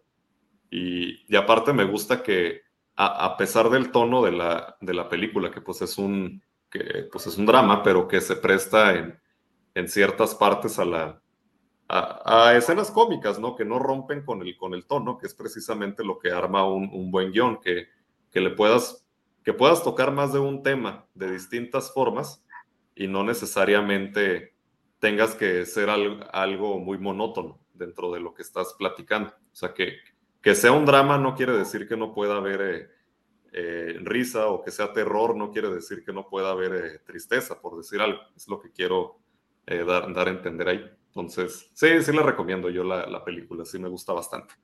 Esta película, Aaron, Dani, fue de esas finales de los noventas en que Disney empezó a hacer películas de deportes, como The Miracle del hockey del 80 de Estados Unidos contra la Unión Soviética, Invincible, que también la tenemos aquí, e, esa fue un poquito más para acá, pero esta fue una de, esas, de esos pilares y además para destacar lo que tiene Disney en su misión y sus objetivos y todo, los valores americanos, ¿no? Y la integración, ¿no? Y, a mí lo que me deja, no sé ustedes, es cómo el deporte pudo integrar a dos razas que estaban peleadas antes que la sociedad se integrara de esa forma y lo hacen dos coaches, ¿no? Que acaban de fallecer los dos hace poco además, ¿no? Entonces creo que ese, ese es el mensaje que deja esta película y hay una escena que el coach Jost, que es el blanco, que empiezan a hacerle mala onda al coach, este, a este ¿cómo se llama el actor? Se me fue ahorita. Este, Washington. Washington, Que le empiezan a hacer este, pues, mala onda a los árbitros.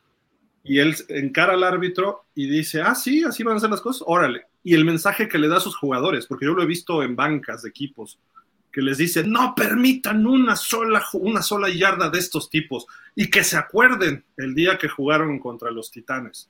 Y se prenden todos los jugadores y van contra el rival y los, los acaban apaleando, ¿no? Y hasta como el Bertier, que era el blanco número uno, el All American, señala al coach y le dice, voy por ti, al otro coach, ¿no? Que, además le dijo al, a Denzel Washington, que no me acuerdo el nombre del otro actor, del, del personaje, perdón, que le dice este, pues, que se coma su banana, ¿no? O sea, refiriéndose muy despectivamente de un afroamericano, ¿no? Entonces, e, esa, esa imagen la buscas en YouTube y aparece, y te metes al equipo y dices, yo soy Titan, ¿no? Y yo voy a golpear a los otros, ¿no? O sea, seas blanco, seas negro, seas amarillo, café o del color que seas, ¿no? Las canciones también de esa película muy padres, ¿eh? Muy buena muy película. ¿no? A principios de los 70 la música y todo, ¿no? Dani, ¿qué otra película tú nos puedes platicar de estas, de estas ocho? Bueno, de estas ocho, seis están eh, con base o fundamentadas en hechos reales. Las únicas dos que no, The Longest Yard y, y, este, y Any Given Sunday, pero tienen ideas de cosas reales, ¿no? Pero bueno, ¿qué otra película, Dani, tú de aquí quieres destacar? Bueno, de aquí justamente yo me voy a quedar con eh, la de Any Given Sunday, eh, porque si bien, como dices, es una, una, película que no está basada en hechos, en hechos reales, al final de cuentas creo que sí retrata muy bien eh, el comportamiento de muchos de, de, los personajes involucrados en, en el tema de la NFL, ¿no? Es decir, de pronto está el, el capitán que ya ve cerca del retiro, que, pero que al final de cuentas también, eh, pues, tiene, tiene, ya su lugar bien ganado dentro del equipo eh, y, y, que, bueno, se ve desplazado por un jugador eh, joven que, que de pronto surge como estrella que esa capacidad y ese talento este, que demostró en algunos partidos de pronto se le sube a la cabeza y por lo mismo de sentirse superior a todos los demás, no es capaz de manejar al equipo, pierde, pierde este, la confianza del equipo y tiene que trabajar para volverse a ganar la misma, ¿no? Y entre, y entre todo esto, eh, vienen también algunas historias paralelas como eh, la que protagoniza Lawrence Taylor, eh, que bueno, por querer llegar a, a, a conseguir su bono y, tener este, la cantidad de, creo que eran tacleadas que necesitaba, pues termina eh, lesionándose a raíz también de que el doctor ya le ha dicho, pues tú ya mejor ahí muere. Y dice, doctor, pero mejor deme, deme algo, deme, deme un chocho. Y el doctor como que no quiere, pero al final se lo termina dando. Eh, y, y, pues es, es, una realidad que sucede en, la NFL porque no deja de ser una liga eh, altamente competitiva y evidentemente todos los los jugadores quieren ganar eh, a costa de lo que sea, ¿no? Pero eh, creo que una de las de, de, las escenas más más llamativas es justamente el discurso que da Al Pacino justamente, justamente haciendo referencia al título de la película, ¿no? Any Given Sunday, cualquier, un domingo cualquiera tú puedes estar este, arriba o abajo, eh, y, así es la realidad no solo de la liga, sino es la realidad de la vida. Eh, tienes que trabajar constantemente para que tus domingos arriba sean los, los, los más, ¿no? Este, y cuando te toca estar abajo, tienes que tener la fortaleza física, pero sobre todo mental para levantarte y, regresar al ruedo creo que ese es, eh, es, es, una película que, como bien dices, no es, insisto, de, de hechos de la vida real eh, o basada en hechos de la vida real, pero sí con un, un profundo mensaje eh, a las acciones de, de, la vida diaria. Oliver Stone se ve que hizo su talacha eh, con la NFL, porque sacó la relación dueño-comisionado, una dueña joven que quería un estadio nuevo en Cameron Díaz, que era del equipo, un coach veterano que pudiera haber sido Don Shula, porque además él él iba a los Dolphins, tengo entendido, Oliver Stone, y representa a un Dan Marino en Dennis Quaid y a un Don Shula en Al Pacino. Eh, muchos exjugadores, Johnny Unitas, Dick Butkus, Terrell Owens, Jim Brown, Lawrence Taylor aparecen ahí. Eh, los actores que son actores como este cuate, el, el Willie Beeman, que no sé cómo se este, Jamie, Jamie Foxx. Jamie, Jamie Foxx, Fox. muy buenos, ¿no? Y Dennis Quaid ni se diga, y todo cómo se va llevando el, este, la, película. El que la hace de comisionado era un superactor de otras épocas, creo que hasta desde Westerns, que ya murió también, eh, famoso, ahorita no me recuerdo el nombre. Eh, cómo presentan los viajes, cómo presentan las fiestas, los excesos de los jugadores, en fin, ¿no? También creo que eso tiene mucho, eh, mucha relevancia y sí le sacudió un poco a la NFL en su momento esta, esta película no tanto como una serie que sacaban en ESPN, que hasta la NFL le dijo a ESPN, me la cortas, porque hablaban de cosas que no debían, ¿no? En esa, en esa serie, pero aquí hay algo que le dice Cameron Díaz al doctor. Le dice, ¿qué le digo yo al coach? Dile que este sí puede jugar y este no, contrario a lo que era lo médico. ¿Por qué? Por cuestiones de marketing, de vender más al equipo y todo, y dices, wow, ¿no? O sea, y no dudemos que eso pase en la NFL, ¿no? me deja más que juegue Dak Prescott, aunque tenga el tobillo chueco, a que juegue Cooper Rush, ¿no? No sé, estoy, pensando, estoy dando por hablar, ¿no? no o, me conviene que siga jugando Tua y no le voy a traer quien lo quite del puesto titular, porque en su momento fue el jersey más vendido. Pero no sé. Sí. Aarón, ¿tú quieres comentar algún de esta Dato curioso. Ah. Perdón, este. habla, habla, Alex. Ah, bueno, solo iba a decir que dato también extra de, la película, pues es el año en el que salió, que salió en el 99, que está catalogado como uno de los años de mejores récords en, la historia del, cine. Porque, porque además de que salió esta, fue el mismo año que salió Matrix, fue el año que salió Club de la Pelea, fue el año en el que salió Star Wars 1, salió The Green Mile, salió Ojos Bien Cerrados de Stanley Kubrick, entonces está catalogado como uno de los mejores de, las mejores rachas que ha tenido el cine, porque fue un año en el que fueron puras buenas películas. Entonces, dato curioso que esta también salió el mismo año. Ok, un buen año del cine, ¿no? Sí. Aarón, ¿qué, otra película de estas te, late? Pues mira, de esas ocho, yo no vi la de Rudy ni la de Brian Song. No, fíjate que no recuerdo, ¿eh? No recuerdo haber visto la de Rudy. Y sí te escuché la otra vez que comentaste que era un peliculón la de Rudy. No la he visto, fíjate, la voy a, la voy a buscar y la voy a ver. Eh, todas las demás sí ya me las chuté y varias veces, ¿no? De este, me gustan mucho las películas cómicas, también me gustan las dramáticas, lógicamente, pero pues aquí, aquí sí me voy por la de The Longest Yard, me gusta esta comedia de golpe bajo con el gran Paul Crew. Entonces, eh, me gusta mucho porque todavía siguen haciendo memes ahí, ¿no? De que va perdiendo tu equipo de la NFL y oh, ahora sí vamos a meter al, al Brucey, ¿no? Al gran Brucey, ¿no?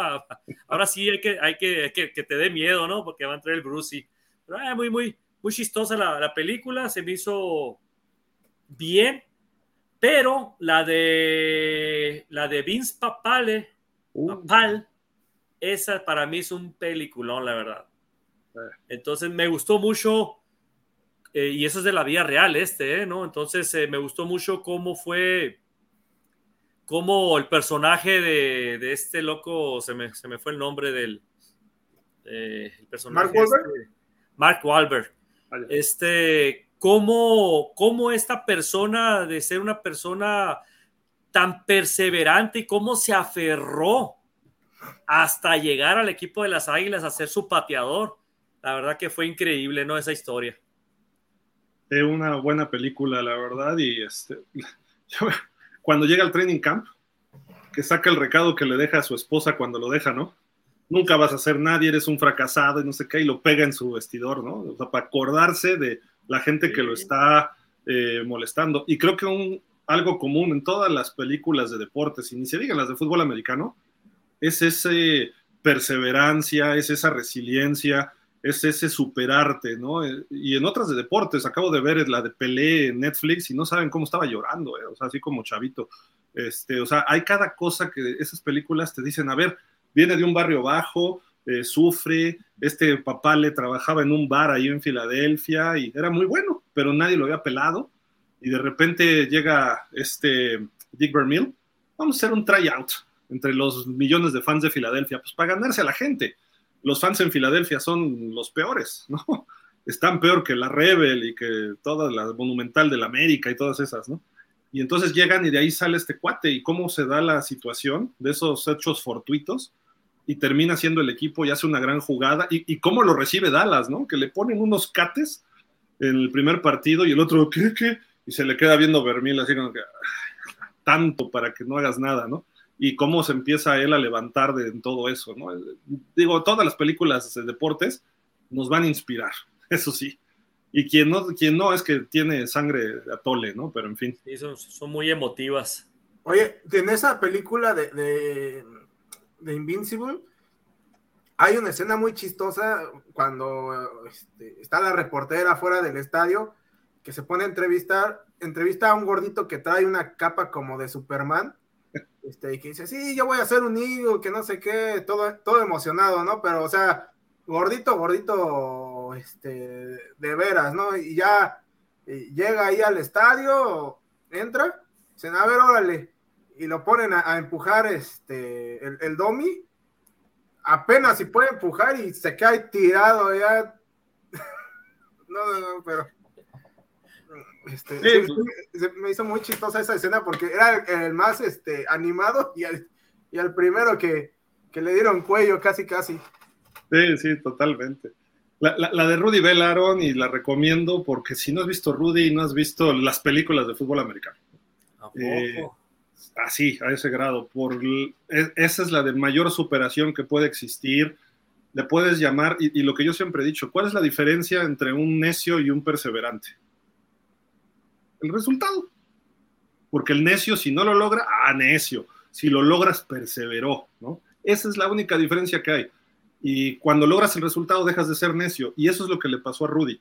Él siempre quiso jugar en Notre Dame o ser parte desde chiquito se sabía el speech de memoria de aquel super coach que grabaron y que eh, los majestuosos Fighting Irish y lo recitaba con sus amigos y todo. Y el amigo, cuando cumple no sé qué edad, le dice, te regalo esta, playa, esta chamarra que conseguí en, de segunda mano de Notre Dame, de algún exjugador, y se la da. Y el otro cuate no se la quitaba, el Rudy, ¿no? Y cuando se muere el amigo, él va a Notre Dame a pedir oportunidad, ¿no? Y hasta hasta le dice un padrecito que lo recibe, le dice, quiero jugar americano, y el otro le dice, ¿qué? Y todo el mundo dice como estás chaparro, tú no sirves, Notre Dame son los mejores jugadores, etcétera, ¿no? Y lo van minimizando. Y además era malo en la escuela, ¿no? Entonces todo lo que tiene que hacer y termina jugando dos, tres jugadas nada más, ¿no? En un último partido de la última temporada que tenía de elegibilidad, ¿no? O sea, vale mucho la pena y cómo la llevan. ¿Pero es de la vida real? Sí, Digo, obviamente está más dramatizado, ¿no? El, actor es el que la hizo de estos de los. de los de. ¿Cómo se llama? El Señor de los Anillos, este. Este John, Astin. John, Astin. John Astin, que, la, que interpretaba a Sam en El Señor de los ah, Anillos. De Frodo y de ellos, ¿no? al Hobbit Sam, era el, que interpretaba, John Astin. Y, y, la película, cómo la llevan, las imágenes que te ponen la iglesia tradicional, Digo, eso sabe los encuadres Alex, ¿no? Pero muy cinematográfico el asunto. Las jugadas cuando él entra y no sabe ni qué hacer. O sea, está muy bien llevada las secuencias. En fin, es un, yo creo que esa película merecería, no sé si un Oscar, pero sí reconocimientos de premios eh, en aspecto pues moral y de deportes, ¿no? No sé, debería haber un Oscar a la mejor de, este, película de deportes, ¿no? Ya me lo que, ¿verdad? Pero bueno, en fin. Este, pues parece, que te, parece que te gusta la película, Gil.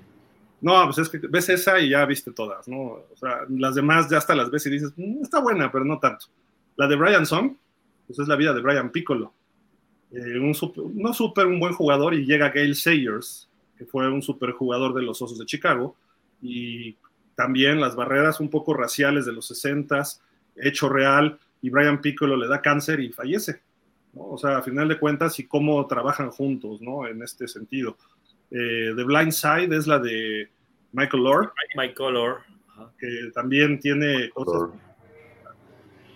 Él, me dijo en una entrevista que está medio hollywoodesca, pero hay cosas que son reales, ¿no? Entonces, también te presenta situaciones difíciles, ¿no? De cómo están los estos famosos boosters de las universidades, que cómo echan dinero y dices que sí, que no, o sea, Sale hasta Nick Saban en la película, que ahí sí la corrienta muy feo, ¿no? Pero bueno.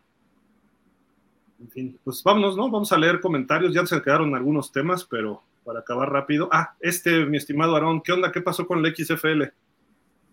Pues nada más y nada menos que el señor eh, Rock, la Roca, Dwayne, Dwayne Johnson es, ¿no? Ajá. Este, pues que la XFL, él como su primer año de, eh, pues el puesto de ahí de él que era de, ¿qué, qué se puede decir? Dueño, comisionado, no sé. Como con, ándale, como comisionado, pues tuvo pérdidas, no creo que fueron por 60, ¿por cuánto fue? 60, 60 millones de dólares. Yo leí algo de 60, ajá. Tuvo, tuvo pérdidas millonarias, ¿no? Se puede decir en su primer, eh, en su primer año como comisionado de la XFL, el señor eh, Dwayne Johnson, ¿no? La Roca. Hijo, pues a ver si vuelve a salir, ese es el problema, ¿no? Porque con, si pierdes 60 millones el primer año, quién sabe cómo. La segunda, en teoría, debes mejorar, pero si vuelven a perder lo mismo, a lo mejor es dos y despedida, ¿no? Yo creo que ya se tiene que ir. Sí. Y hay que ver la USFL, cómo le fue. Ajá. También. Está, está, está duro porque sí es, es, difícil competir, ¿no? En, en este, lo que se refiere a fútbol americano en Estados Unidos, ¿no? Y pues ya veremos cómo le va a la Roca, a ver si se avienta a perder otros 50 por lo menos el próximo año. Y la gente a lo mejor empieza a comprar el producto, ¿no? Pero poco a poco vamos a ver si, si se da. Eh, pues leemos Sí. comentarios. Vamos. Vamos. Hay bastantes, bastantes. Gracias, como siempre. Julián Londoño dice: Saludos desde Medellín, Colombia, Colombia y dando likes. Gracias, Julián. Saludos, Julián. Saludos. Ismael Leal dice: Buenas tardes. Mira, con logo de los Jaguars, ¿eh? Grande Ismael. Saludos para todos. No he podido estar en los otros programas, pero los he visto después. Y hablaron de los mejores corebacks y creo que hizo falta Mark Brunel dentro de los 10 primeros. ¿no? Mira, la verdad es que eh, dentro de los 10 primeros sí, sí, sería un poco complicado, pero eh, el top 3 de los Jaguars, ten por seguro que sí. Pues él es el 1, 2 y 3 ahorita, ¿no? Bueno, ahorita, ahorita sí, porque está jugando todavía Trevor, pero eh, dale dos, dos, años más a, a, Trevor y ya, ya, ya va a estar este, cerca del 1, ¿eh? De los Sí. Jaguars, claro. Sí, sí fue bueno Brunel, ¿eh? pero yo lo pondría quizá por ahí de un puesto 30, 35, algo así de todos los tiempos, pero no sé. Habría que hacer una lista más completa. ¿no? También dice, amigos de pausa, creo que el mejor coreback es Joe Montana junto a John Elway. Y de los corebacks Ok. actuales, dice, creo que sería Hertz, Jackson, eh, Burrow, Herbert, Mahomes, los primeros cinco. Yo de ahí, yo de ahí, y no es nada personal contra el buen Alex, pero de ahí sí saco a saco a Lamar y meto a Trevor. Ah, correcto. Se refiere a de los de jóvenes, ¿no? Yo creo. Jóvenes, los corebacks jóvenes. de los de ahora, dice, mira. Sí, sí, los actuales. Yo antes que tener a Hertz tendría ahí a Aaron Rodgers y a Trevor. Javier Medina. Obviamente a Dak Prescott, no te enojes, Aaron, no te enojes. Javier Medina dice, mi amigo Aaron, ¿ya te preparaste psicológicamente para este 24 de diciembre? Los, los vaqueros sin pistola visitarán a mis poderosos delfines de Miami. Saludos amigos de pausa desde El Paso, Texas. Fíjate, no. Regalo Es de del- Navidad ahí. Es al- del, al es del paso, es del paso, Texas, y le va a los delfines. Mira, hay gente inteligente en Texas. Qué la curioso. patria. de- debería darle, dirle a los Cowboys. Pero bueno, mi buen amigo Javier Medina, mira, no te puedo decir que podemos hacer sushi de delfín porque, porque los delfines no, pues no se puede hacer sushi con el delfín, ¿verdad? Pero, pero pobrecitos los animalitos, no tienen nada que ver ahí. Pero no, hombre, ¿qué pasó? Mira, va a ser un extraordinario partido. Ojalá nos den un buen regalo de Navidad. No importa, digo, me gustaría ganar los Cowboys y luego iré de visita a Miami a ganarles. La verdad, mira, qué mejor regalo que, que aquí, mira, con el buen Gil aquí. Es más, Gil, levántate nomás para que vean la camisa que traes ahí. Mira, Esta la va a usar ese día. No, no. No, no. ahí trae a mis Cowboys, ahí el Gil. Sí, fíjate, pero mira. Es que me, me dijeron, póntela por el orgullo. Oye, oye, Aaron, pues recuerda que el año pasado te, también jugaron los Cowboys el 24, este, que, ganaron a, los Eagles, precisamente. El 24 de diciembre. Sin Jalen Hurts, ¿no?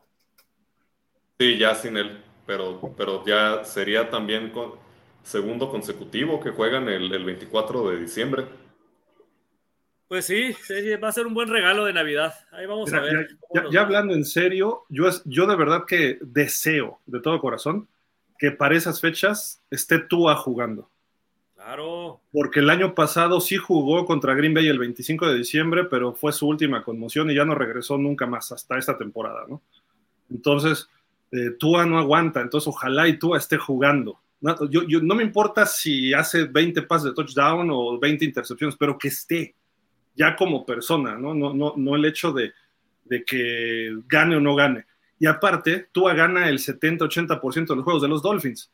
Los Dolphins sin Tua los últimos dos años solamente han ganado uno como de ocho juegos. Entonces, y si vamos contra Dallas, que Micah Parsons se puede volver loco y pone mucha presión, imagínate si a Tua le causa problema y sin línea ofensiva que todavía no tenemos, ¿cómo va a ser a un Mike White o a un Skylar Thompson? Entonces, hay que ver cómo llega el momento de ese partido, ¿no? Si, llega Tua, creo que habría chance para Miami de, ganarlo, ¿no? Pero mientras... ojalá.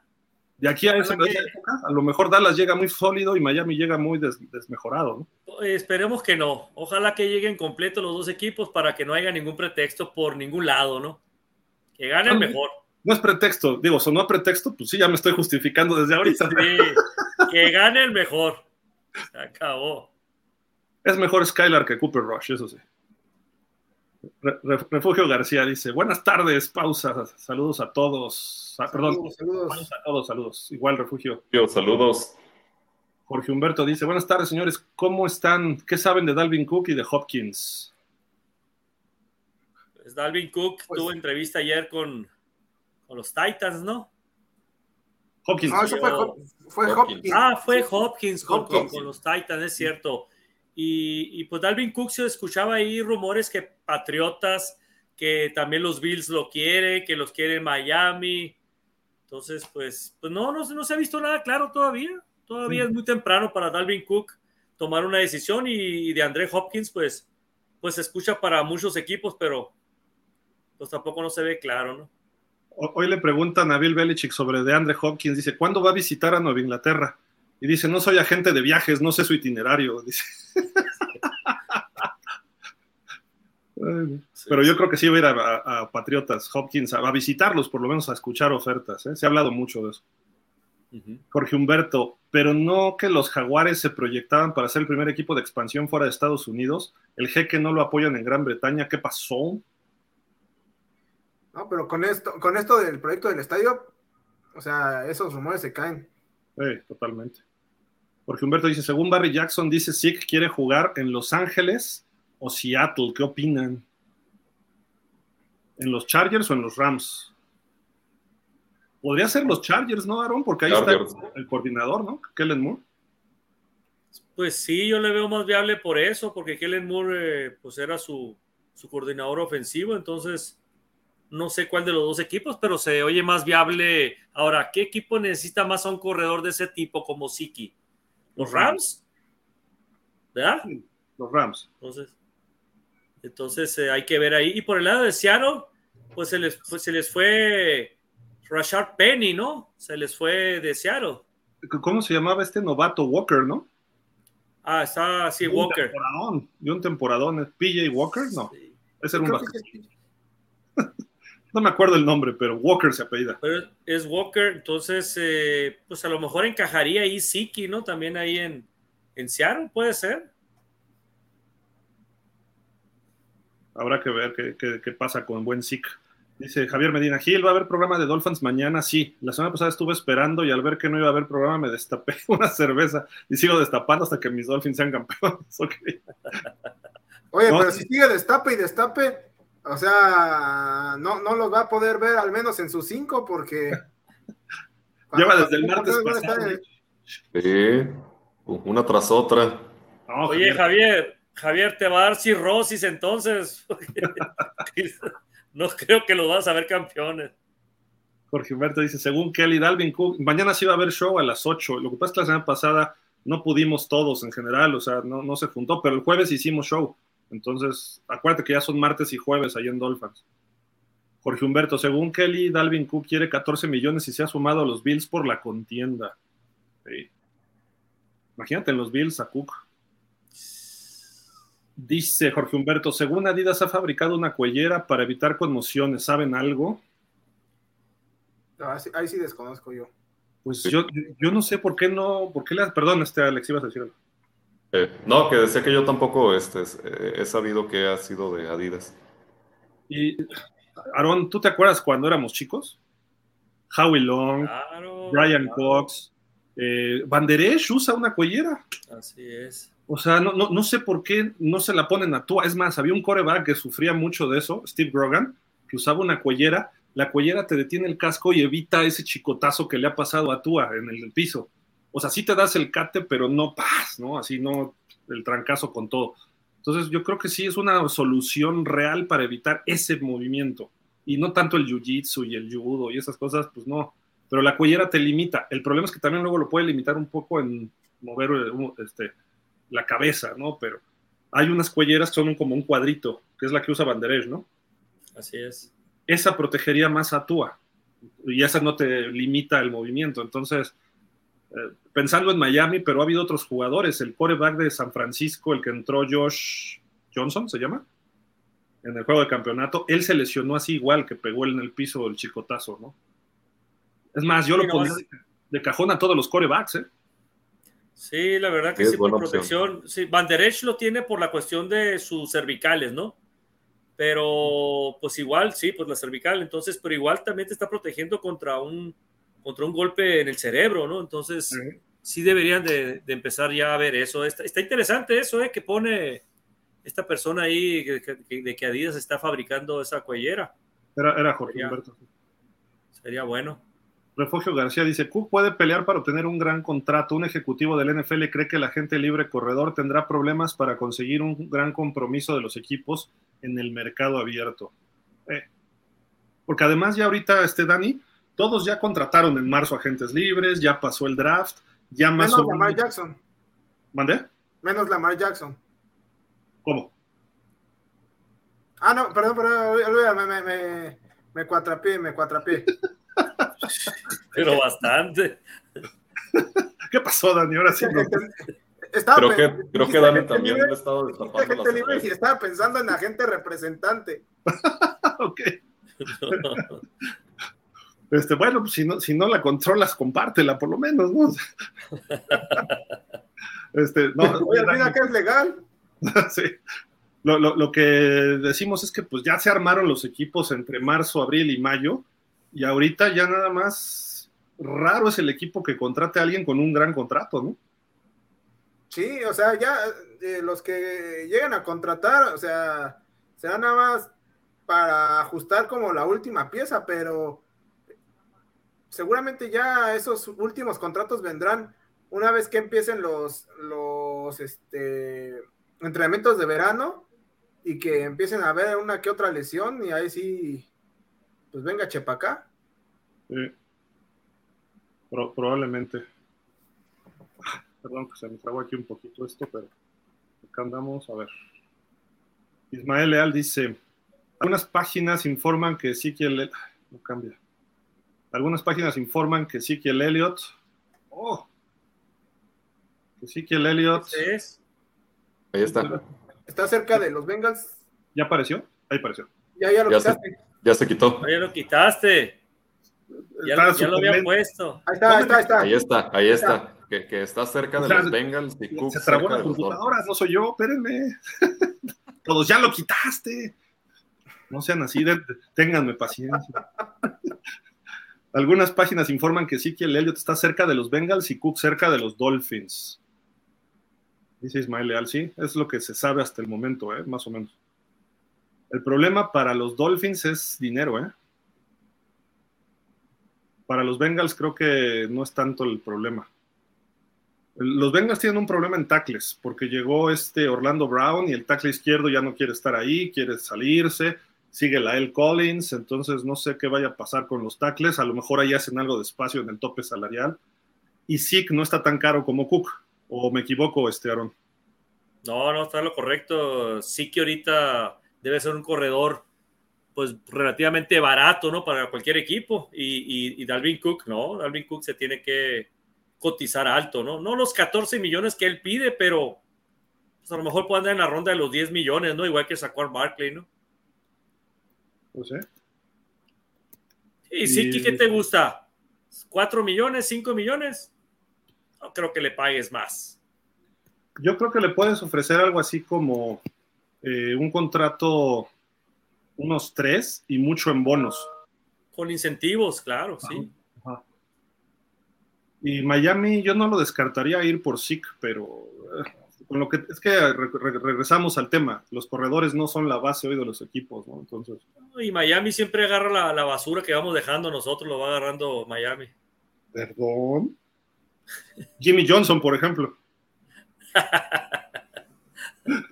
Jorge Humberto. Ejercicio de ESPN de tripletas. Uno, Burrow, Chase y Higgins. Dos, Lamar, Odell y Skymore. Skymore. Te brincaste, te brincaste el, comentario pasado, ¿no? Ahorita lo, leo. Este, Ah, ok, ok. Ismael Al dice, los equipos entre Cowboys y Dolphins ni a cuál irle, pero el partido entre ellos lo va a ganar los Cowboys, porque no creo que el core va a titular de los Dolphins. Fíjate, juegue ese partido lo que estabas comentando, pues, pues ¿no? Que si no juega Tua, pues va a ser más sencillo para los Cowboys, pero esperemos que no. Esperemos que jueguen completos. Correcto. Sí. Lamar Odell, ¿y quién es Skymore? O sea, ¿quién sería el corredor de los... ¿Quién? No, es que también me quedé pensando aquí en... Edwards, ¿no? ¿Es el corredor? Edwards, ajá. Edwards. Y el 3 ponen Tua, Hill y Waddle, ¿qué opinan? Ah, es, es coreback y receptores. ¿Cuáles son los receptores? Marquise Brown, Ah, ah de, los corebacks de los ah, corebacks, este. Coreback con este, receptores, ponen, ajá. Con, receptores. Sky Moore es de Kansas, ¿no? Sí, Sky. Sí, no, sí es de Kansas Skybor. Pero, pero según yo, el ejercicio que hicieron ahí en ESPN fue de, de mm, ¿cómo se llama? Dupla nueva en algún equipo, ¿no? O sea, no, no necesariamente jugadores novatos, pero sí, sí una, una dupla eh, nueva para este año. Ah, no, es lo que estábamos comentando al principio del, programa, cuando dijimos que el primer lugar se lo daban a como, como dúos, como, como, como este mariscales con, con, receptor nuevo, ¿no?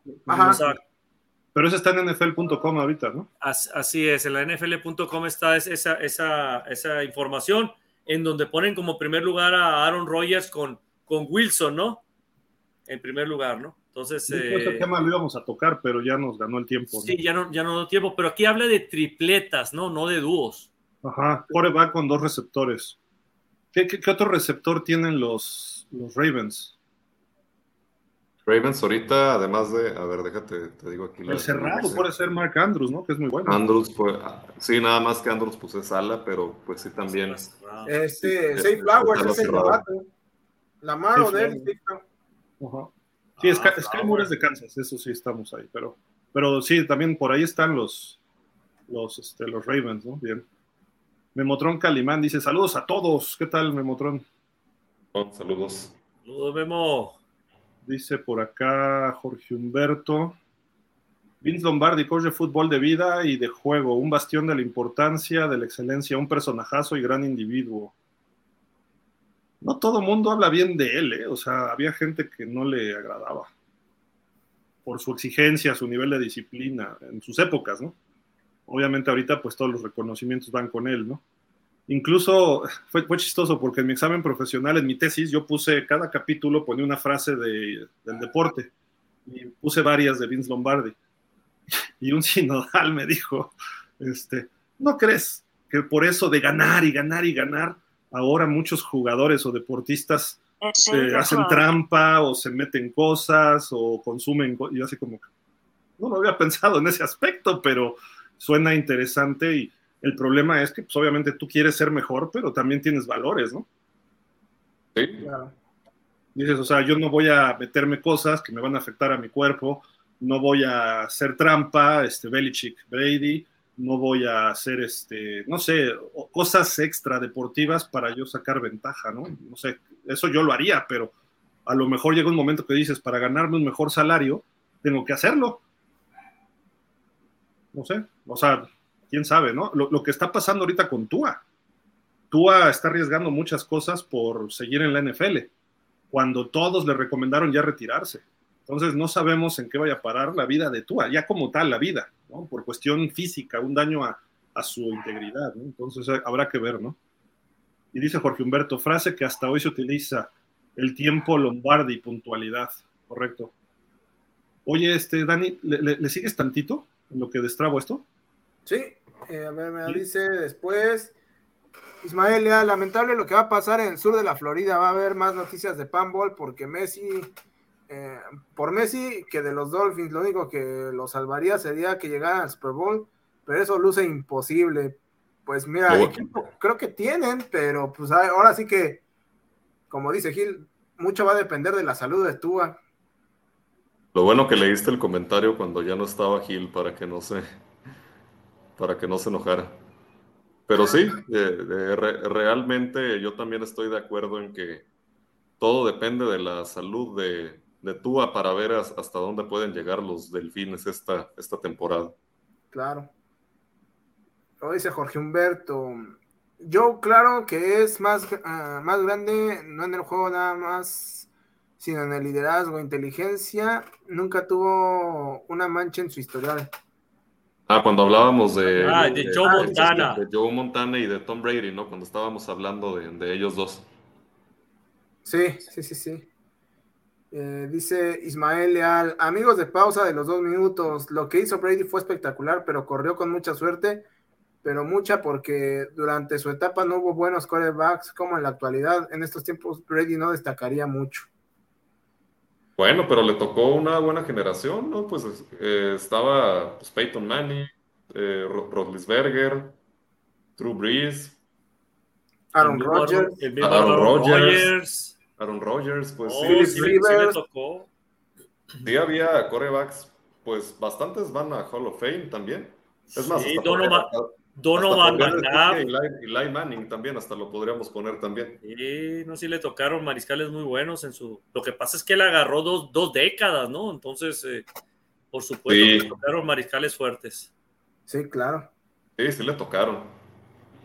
Luego dice Werner Rettig, jajaja, alergia a Brady. Ah, cuando estaba estornudando. Sí, sí, cuando se lo dije a, Gil hace ratito que estaba estornudando. Sí. Sí, la, alergia a Brady. Ya ves, Gil, dice Werner que, tiene, que sí tienes alergia a Brady. sí. Dije Brady y empecé a estornudar, ¿no? Dice Jorge Humberto, antes que Brady están Joe Montana, Johnny Unitas, Otto Graham, Stovak, y él, güey. Después Brady, con todo respeto. Pues te digo, son opiniones de cada quien, ¿no? No sé si José Humberto le tocó, no sé qué edad tenga José Humberto. Jorge. Pero a mí me tocó todos ellos. Me tocó ver a. Bueno, Stovak no me tocó verlo bien. Otto Graham pues no te tocó. No, no, pues tampoco, ¿no? Pero él, güey, me tocó perfectamente él, güey, John Montana y no más. Pues Johnny United tampoco no me tocó, ni Otto Graham, ¿no? Mira, en su momento Otto Graham fue considerado el mejor de todos los tiempos. Luego Unitas. Luego vino la etapa de hasta Montana, de ahí se brincó de Unitas. Todo el mundo casi coincidía en que Unitas era el mejor. Y luego vino Montana. Y de Montana nos brincamos hasta Tom Brady. Del mejor, del mejor, el mejor, ¿no? Y así es como se ha ido evolucionando. Entonces, si vamos siguiendo las etapas, esos cuatro podrían ser los cuatro mejores, ¿no? Por resultados, por desempeño, por cuestión este, técnica, de fundamentos de fútbol y eso. Los demás todos serían relleno. Entonces, sí es difícil comparar a un United con Tom Brady o a un Otto Graham con Joe Montana, por las épocas tan distintas. Pero Otto Graham jugó para el sistema de Paul Brown, que era la, costa oeste, y Joe Montana jugó para la costa oeste de Bill Walsh, que Bill Walsh fue aprendiz de Paul Brown. Eh, United, pues sí era un fenómeno distinto, ¿no? Que era muy torpe, muy lento, pero era clutch, como le dicen, ¿no? En los momentos importantes. Entonces, quizá United se parecía más a Brady, ¿no? Entonces, si dices esos cuatro, adelante y ponlos en el orden que quieras, no habría problema, ¿no? De acuerdo. Dice Jorge Humberto, que pasen una buena noche. Gracias, gracias Jorge Humberto. Igualmente, eh, Ismael Leal, se habla mucho de Joe Montana, pero creo que el que tenía más habilidades y con equipos de no tantos nombres destacados, sacaba juegos, era John Elway. En la actualidad se parece algo a este Herbert. Eso es lo que yo he dicho siempre, pero bueno. Y mira, dice también Ismael, si los Dolphins quieren dar un golpe en la mesa como lo hizo el equipo de soccer, tienen que contratar a Cook y otro coreback bueno de reserva. Sí, traigan a Falls o traigan a Matt, o sea, si traen a Matt Ryan, bueno, sería lo ideal, ¿no? Pues sí. Damián Lascano, hola chicos, buenas tardes, no hablen mal de Joe Montana, jajaja. Ja, ja. Yo creo que lo mejor de Montana como coreback era su lectura del campo. Él iba con sus dos wide receivers, eh, no estaban, iba tight y running también cubiertos. Iba con eh, su fullback y volvía a su primera lectura y lanzaba. Montana no era un coreback de dos pasos y lanzar él leía el campo, lo, mejor, a lo mejor a Montana, su cerebro. Ahora a Montana dos veces eh, los gigantes lo sacaron en camilla. Montana sí se deshacía rápido del balón, ¿eh? Y dice también a Tom Brady lo que le quitó sus logros, que son increíbles, pero a Brady le tocó la época que mira fue al quarterback y son 15 yardas eh, de foul personal automático. Vamos, como le pegaban a todos los quarterbacks de los 80s. La primera es el juego interras. Ah, esta ya es. Es otro. Es otro. Oye, pero digo, a Tom Brady ya to protegen a todos los corebacks por parejo. Pero sí. acuérdate cómo protegían a Steve Young. A Steve Young le hacían así y estaba volando el pañuelo. Mismo Troy Aikman, cuando empezó a tener muchas lesiones, ya no era lo mismo los árbitros protegiendo en exceso a estos corebacks. Eh, pero nada más eran los estrellas, porque llegaban con los, male los maletas o los del montón y los planchaban. Y poco a poco ha ido evolucionando. A Peyton Manning también lo protegieron mucho, Aaron Rodgers, o sea, en condiciones parejas, aún así Tom Brady ha rebasado a todos. Es, eso es lo, lo, impresionante, ¿no? Porque dices, ahora protegen a todos igual, menos a dos. A Rotlisberger no lo protegían y a Cam Newton, porque eran como linebackers jugando ellos y querían seguir ganando yardas. Pero a los otros 30 corebacks los protegían en exceso. A Drew Brees, a este, Peyton Manning, a Eli Manning. Eh, o sea, Eli Manning sentía a los Cowboys cerca y se tiraba y ni siquiera dejaban los árbitros que llegaran a ponerle la mano y ya estaban silbando. O sea, dices, pues espérate, o sea, también son jugadores los corebacks, ¿no? Pues sí. Eh, dice Jorge Humberto, la primera es el juego interracial y los derechos civiles. La segunda, el amor al juego eh, y a un equipo y la aprobación paternal, así como la resiliencia y el valor para lograrlo. La tercera, mejor película, eh, de preparatoria, me imagino que. Ah, es Friday Night Lights esa. De, aquí está, mira, de preparatoria de Texas y la importancia del juego en ciertos eh, lugares de Estados Unidos y de la vida real, la presión de los jugadores y entrenadores, como la guerra interracial. Cuatro, eh, allá Pachino que. Al Pachino que. Dice lo mismo que hace de Don Shula, los manejos de la liga, utilización de sustancias prohibidas, el amor a la camiseta y lo que el dinero ha hecho a la liga. Y la frase de Vince Lombardi, eh, un domingo cualquiera puede perder. Eh, cinco es un remake de la película de Burt Reynolds y me gusta más la de 78, pero es más una burla de los excesos de los jugadores y su falta de respeto a las autoridades. La de Longest Yard, ¿no? Ajá. Que sí. se sienten por encima de todo, ¿no? Sí. Y mira, dice también también a muchos que mencionan que Peyton Manning, eh, Big Ben con más talento que Tom Brady y otros quarterbacks que Tom Brady ejecutaba un plan de juego y ahí sobresalía y un Big Ben corría, alargaba la jugada, etcétera. Uh, luego dice Patito Bonita. Saludos, Alex, Gil, Dani y Aarón. Y arriba los Cowboys, Isaac Tobalín. ¿Qué pasó, Isaac? Por Dios. Ahí sí te digo, mejor tu hijo le va a un equipo mejor. saludos, Isaac, saludos. ¿Cuál sería su top 5 de corebacks, amigos de pausa, eh, que no son élite de la época actual? ¿Estaría Tua y Prescott antes que Flaco y Foles? Claro. Dak no es tan malo como se cree. ¿eh? Lo que pasa es que falla en momentos importantes. Se, ha arromado, arromoado un poco. Eh, Tua sí necesita un overhaul, tanto de salud como Tua es un tipo con talentos pero limitados para ser coreback titular en la NFL. Eh, ¿Qué otro pusieron por ahí? Flaco y Foles, pues los dos fueron Yo te los compro a cualquiera de ellos dos por encima de Tua y de Prescott. No sé ustedes. O sea, ¿preferirías a cualquiera de, ellos dos en, Miami que a, que Tua? Dame un año del Flaco bueno, constante, y uno de Foles son mejor que lo que ha hecho Prescott y Tua. Y además tienen ese liderazgo que saben ganar partidos importantes, que Tua y Prescott no. Eso veo yo, ¿eh? A lo mejor estoy equivocado, ustedes díganme, pero... Flaco, a pesar de todo, siento que ya tiene mucho sin ese, ese liderazgo. Ya, ya bastante. Como que sí, sí, sí, precisamente cuando ya, si pasan a los playoffs, lo último que jugó Flaco en, Baltimore sí, sí se transformaba cuando ya venían los juegos ya más importantes y más intensos, pero durante la temporada regular siempre se le veía ya muy apático.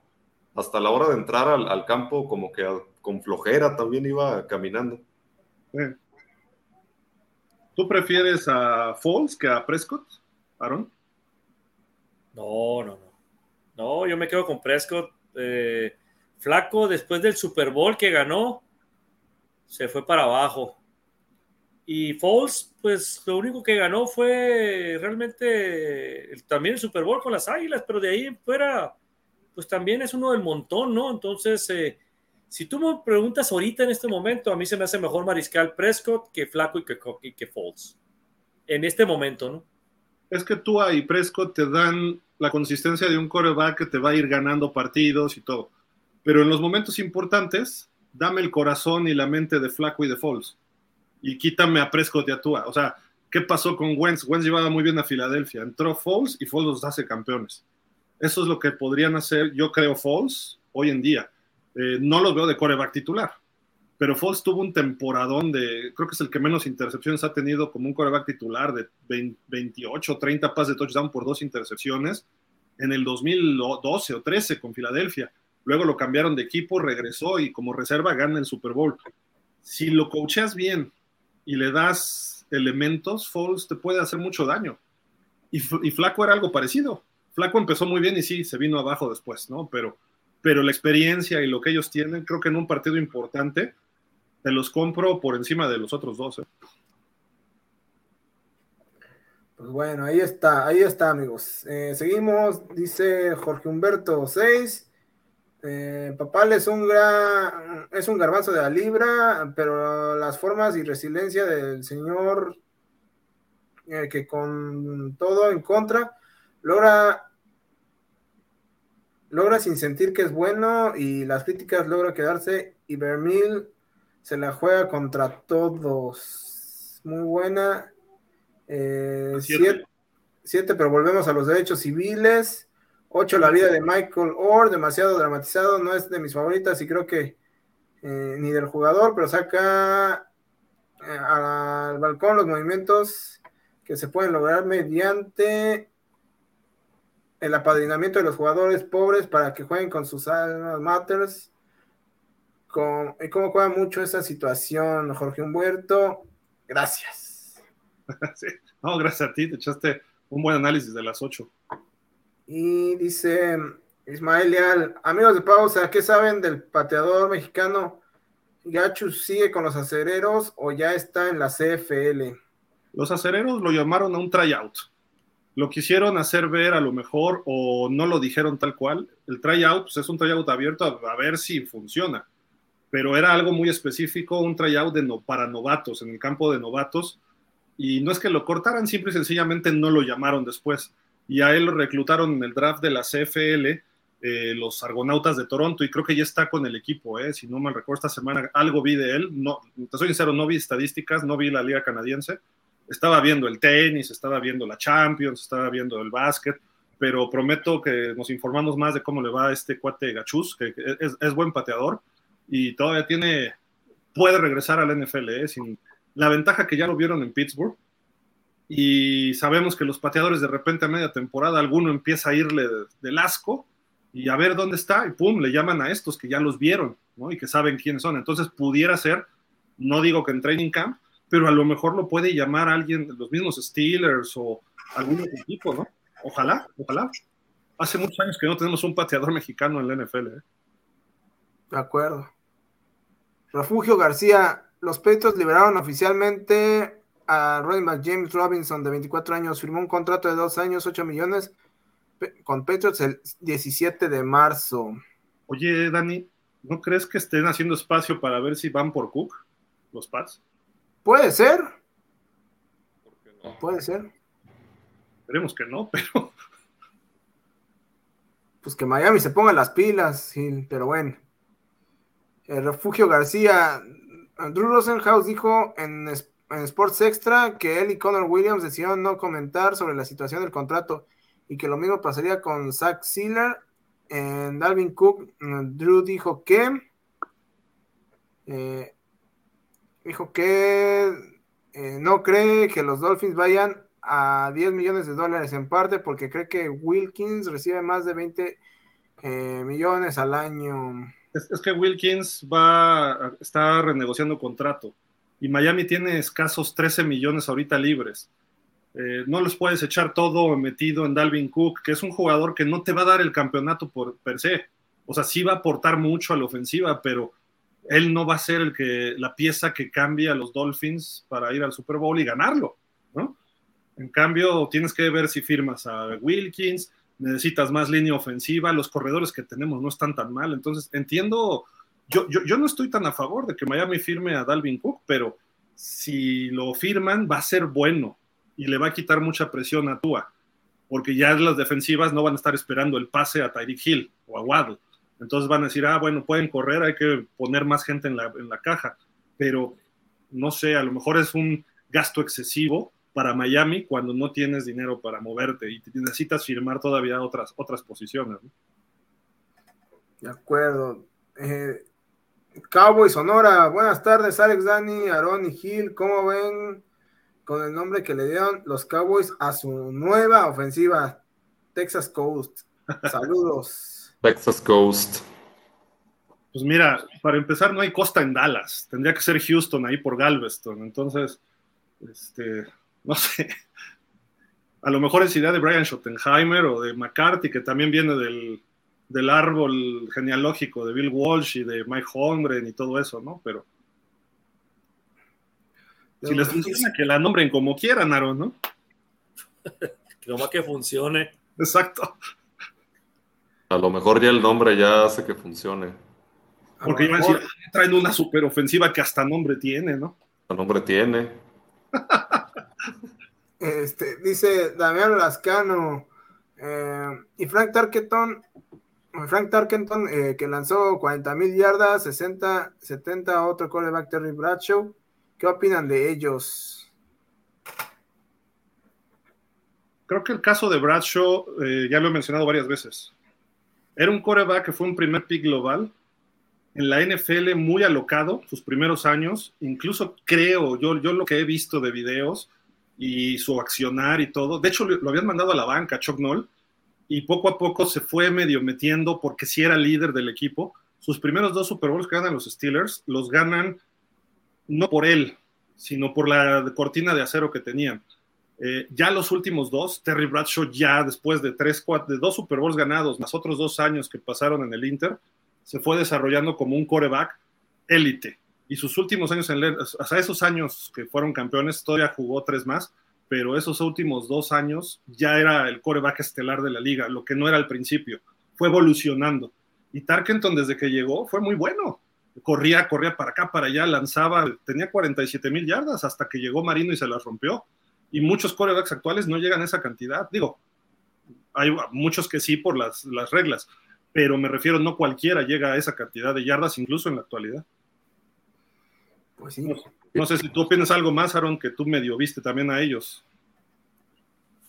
No, pues la verdad que Terry Bradshaw, como dices tú, era muy alocado cuando empezó su carrera, pero, pero fíjate que tuvo, tuvo buena, buenas temporadas con los Steelers, ¿no? Terry Bradshaw, entonces eh, Frank, Frank Trackenton, la verdad no me, no me acuerdo de él, la verdad no, te puedo decir eh, alguna opinión de, él, pero de Terry Bradshaw sí, Terry Bradshaw, la verdad es un, es un, es un ícono, ¿no? Para, como, como mariscal ahí de los, de los Steelers.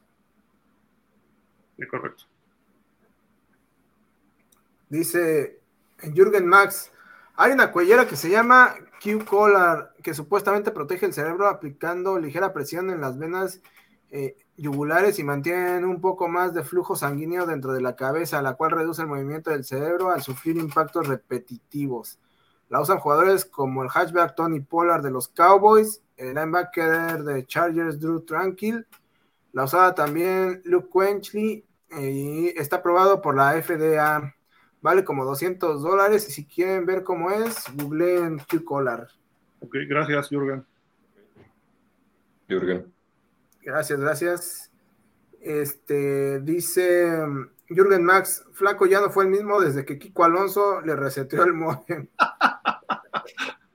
Sí le puso un trancazote aquella, aquella vez, pero ya estaba, ya había cambiado mucho su actitud. Ya, iba a la baja, ¿no? Flaco. Pero desde mucho antes, aquel, aquel golpe, si no me equivoco, fue en el 16, cuando, cuando le dieron el, el trancazo acá a Alonso en, aquella paleada que por cierto le pusieron los Ravens. No por qué mencionar eso, estamos hablando del golpe nada más. Dato curioso. Nada más estamos hablando del golpe, este Alex, por Dios. Pero, pero ya antes la, la, actitud de Flaco ya había decaído mucho desde antes. Sí, cuando, cuando vino la temporada posterior al, al último campeonato de los Ravens ya no era el mismo. Inclusive la última vez que se le vio festejar anotaciones fue en el Super Bowl. ya, ya no lo hacían.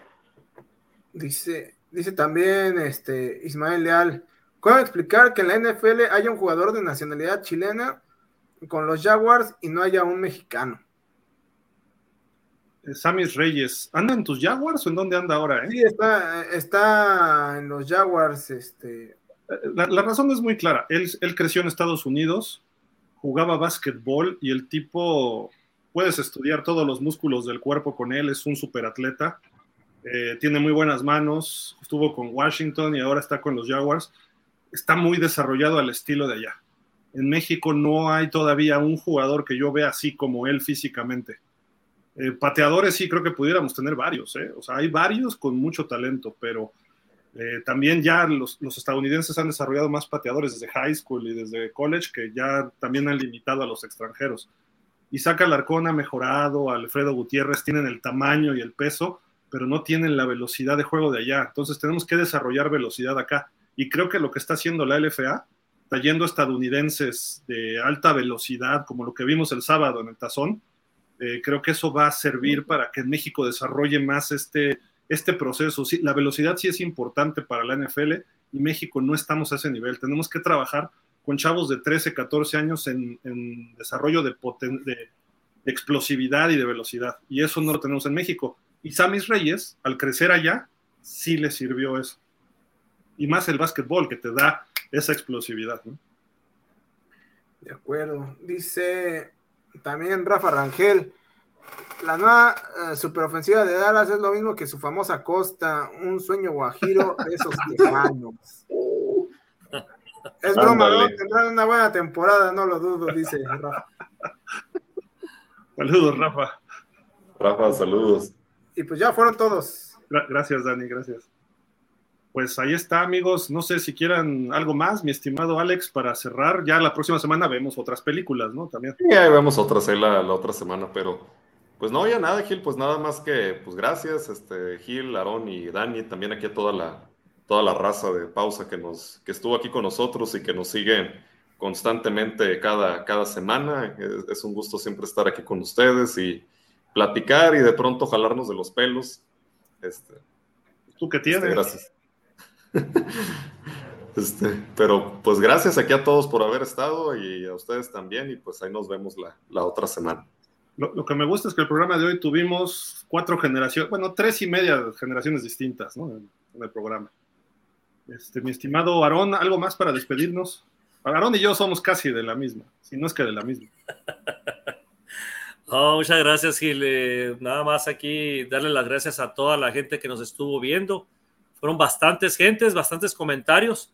Gracias a ellos, pues estamos aquí. Esperamos seguir eh, colaborando y, haciendo mejor este programa, ¿no? Y, las sugerencias que nos puedan dar ahí para, para que esto siga creciendo. Muchas gracias y un saludo ahí a Dani, a, Alex y a ti, Gil. Gracias, igual, Aaron. Dani, vámonos, ¿algo más? Vámonos, este, Gil. Eh, no, pues nada más agradecer a, todos aquí, a toda la gente que nos hizo el favor de, vernos y escucharnos. Y solamente como, como flash informativo, ya un poquito fuera del fútbol americano, el hit se resiste a, perder. Va ganando por un punto al, terminar el tercer cuarto, 71-70. Hijo. Vamos, hit, let's go, hit.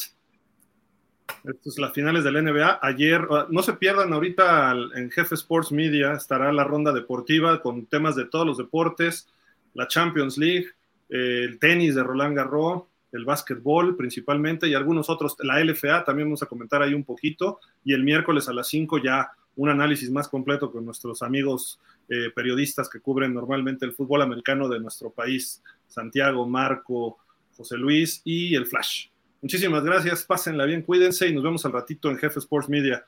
Cuídense, gracias Alex, Dani, Parón. Vámonos. Vámonos. Prendan sus ventiladores, que hace calor.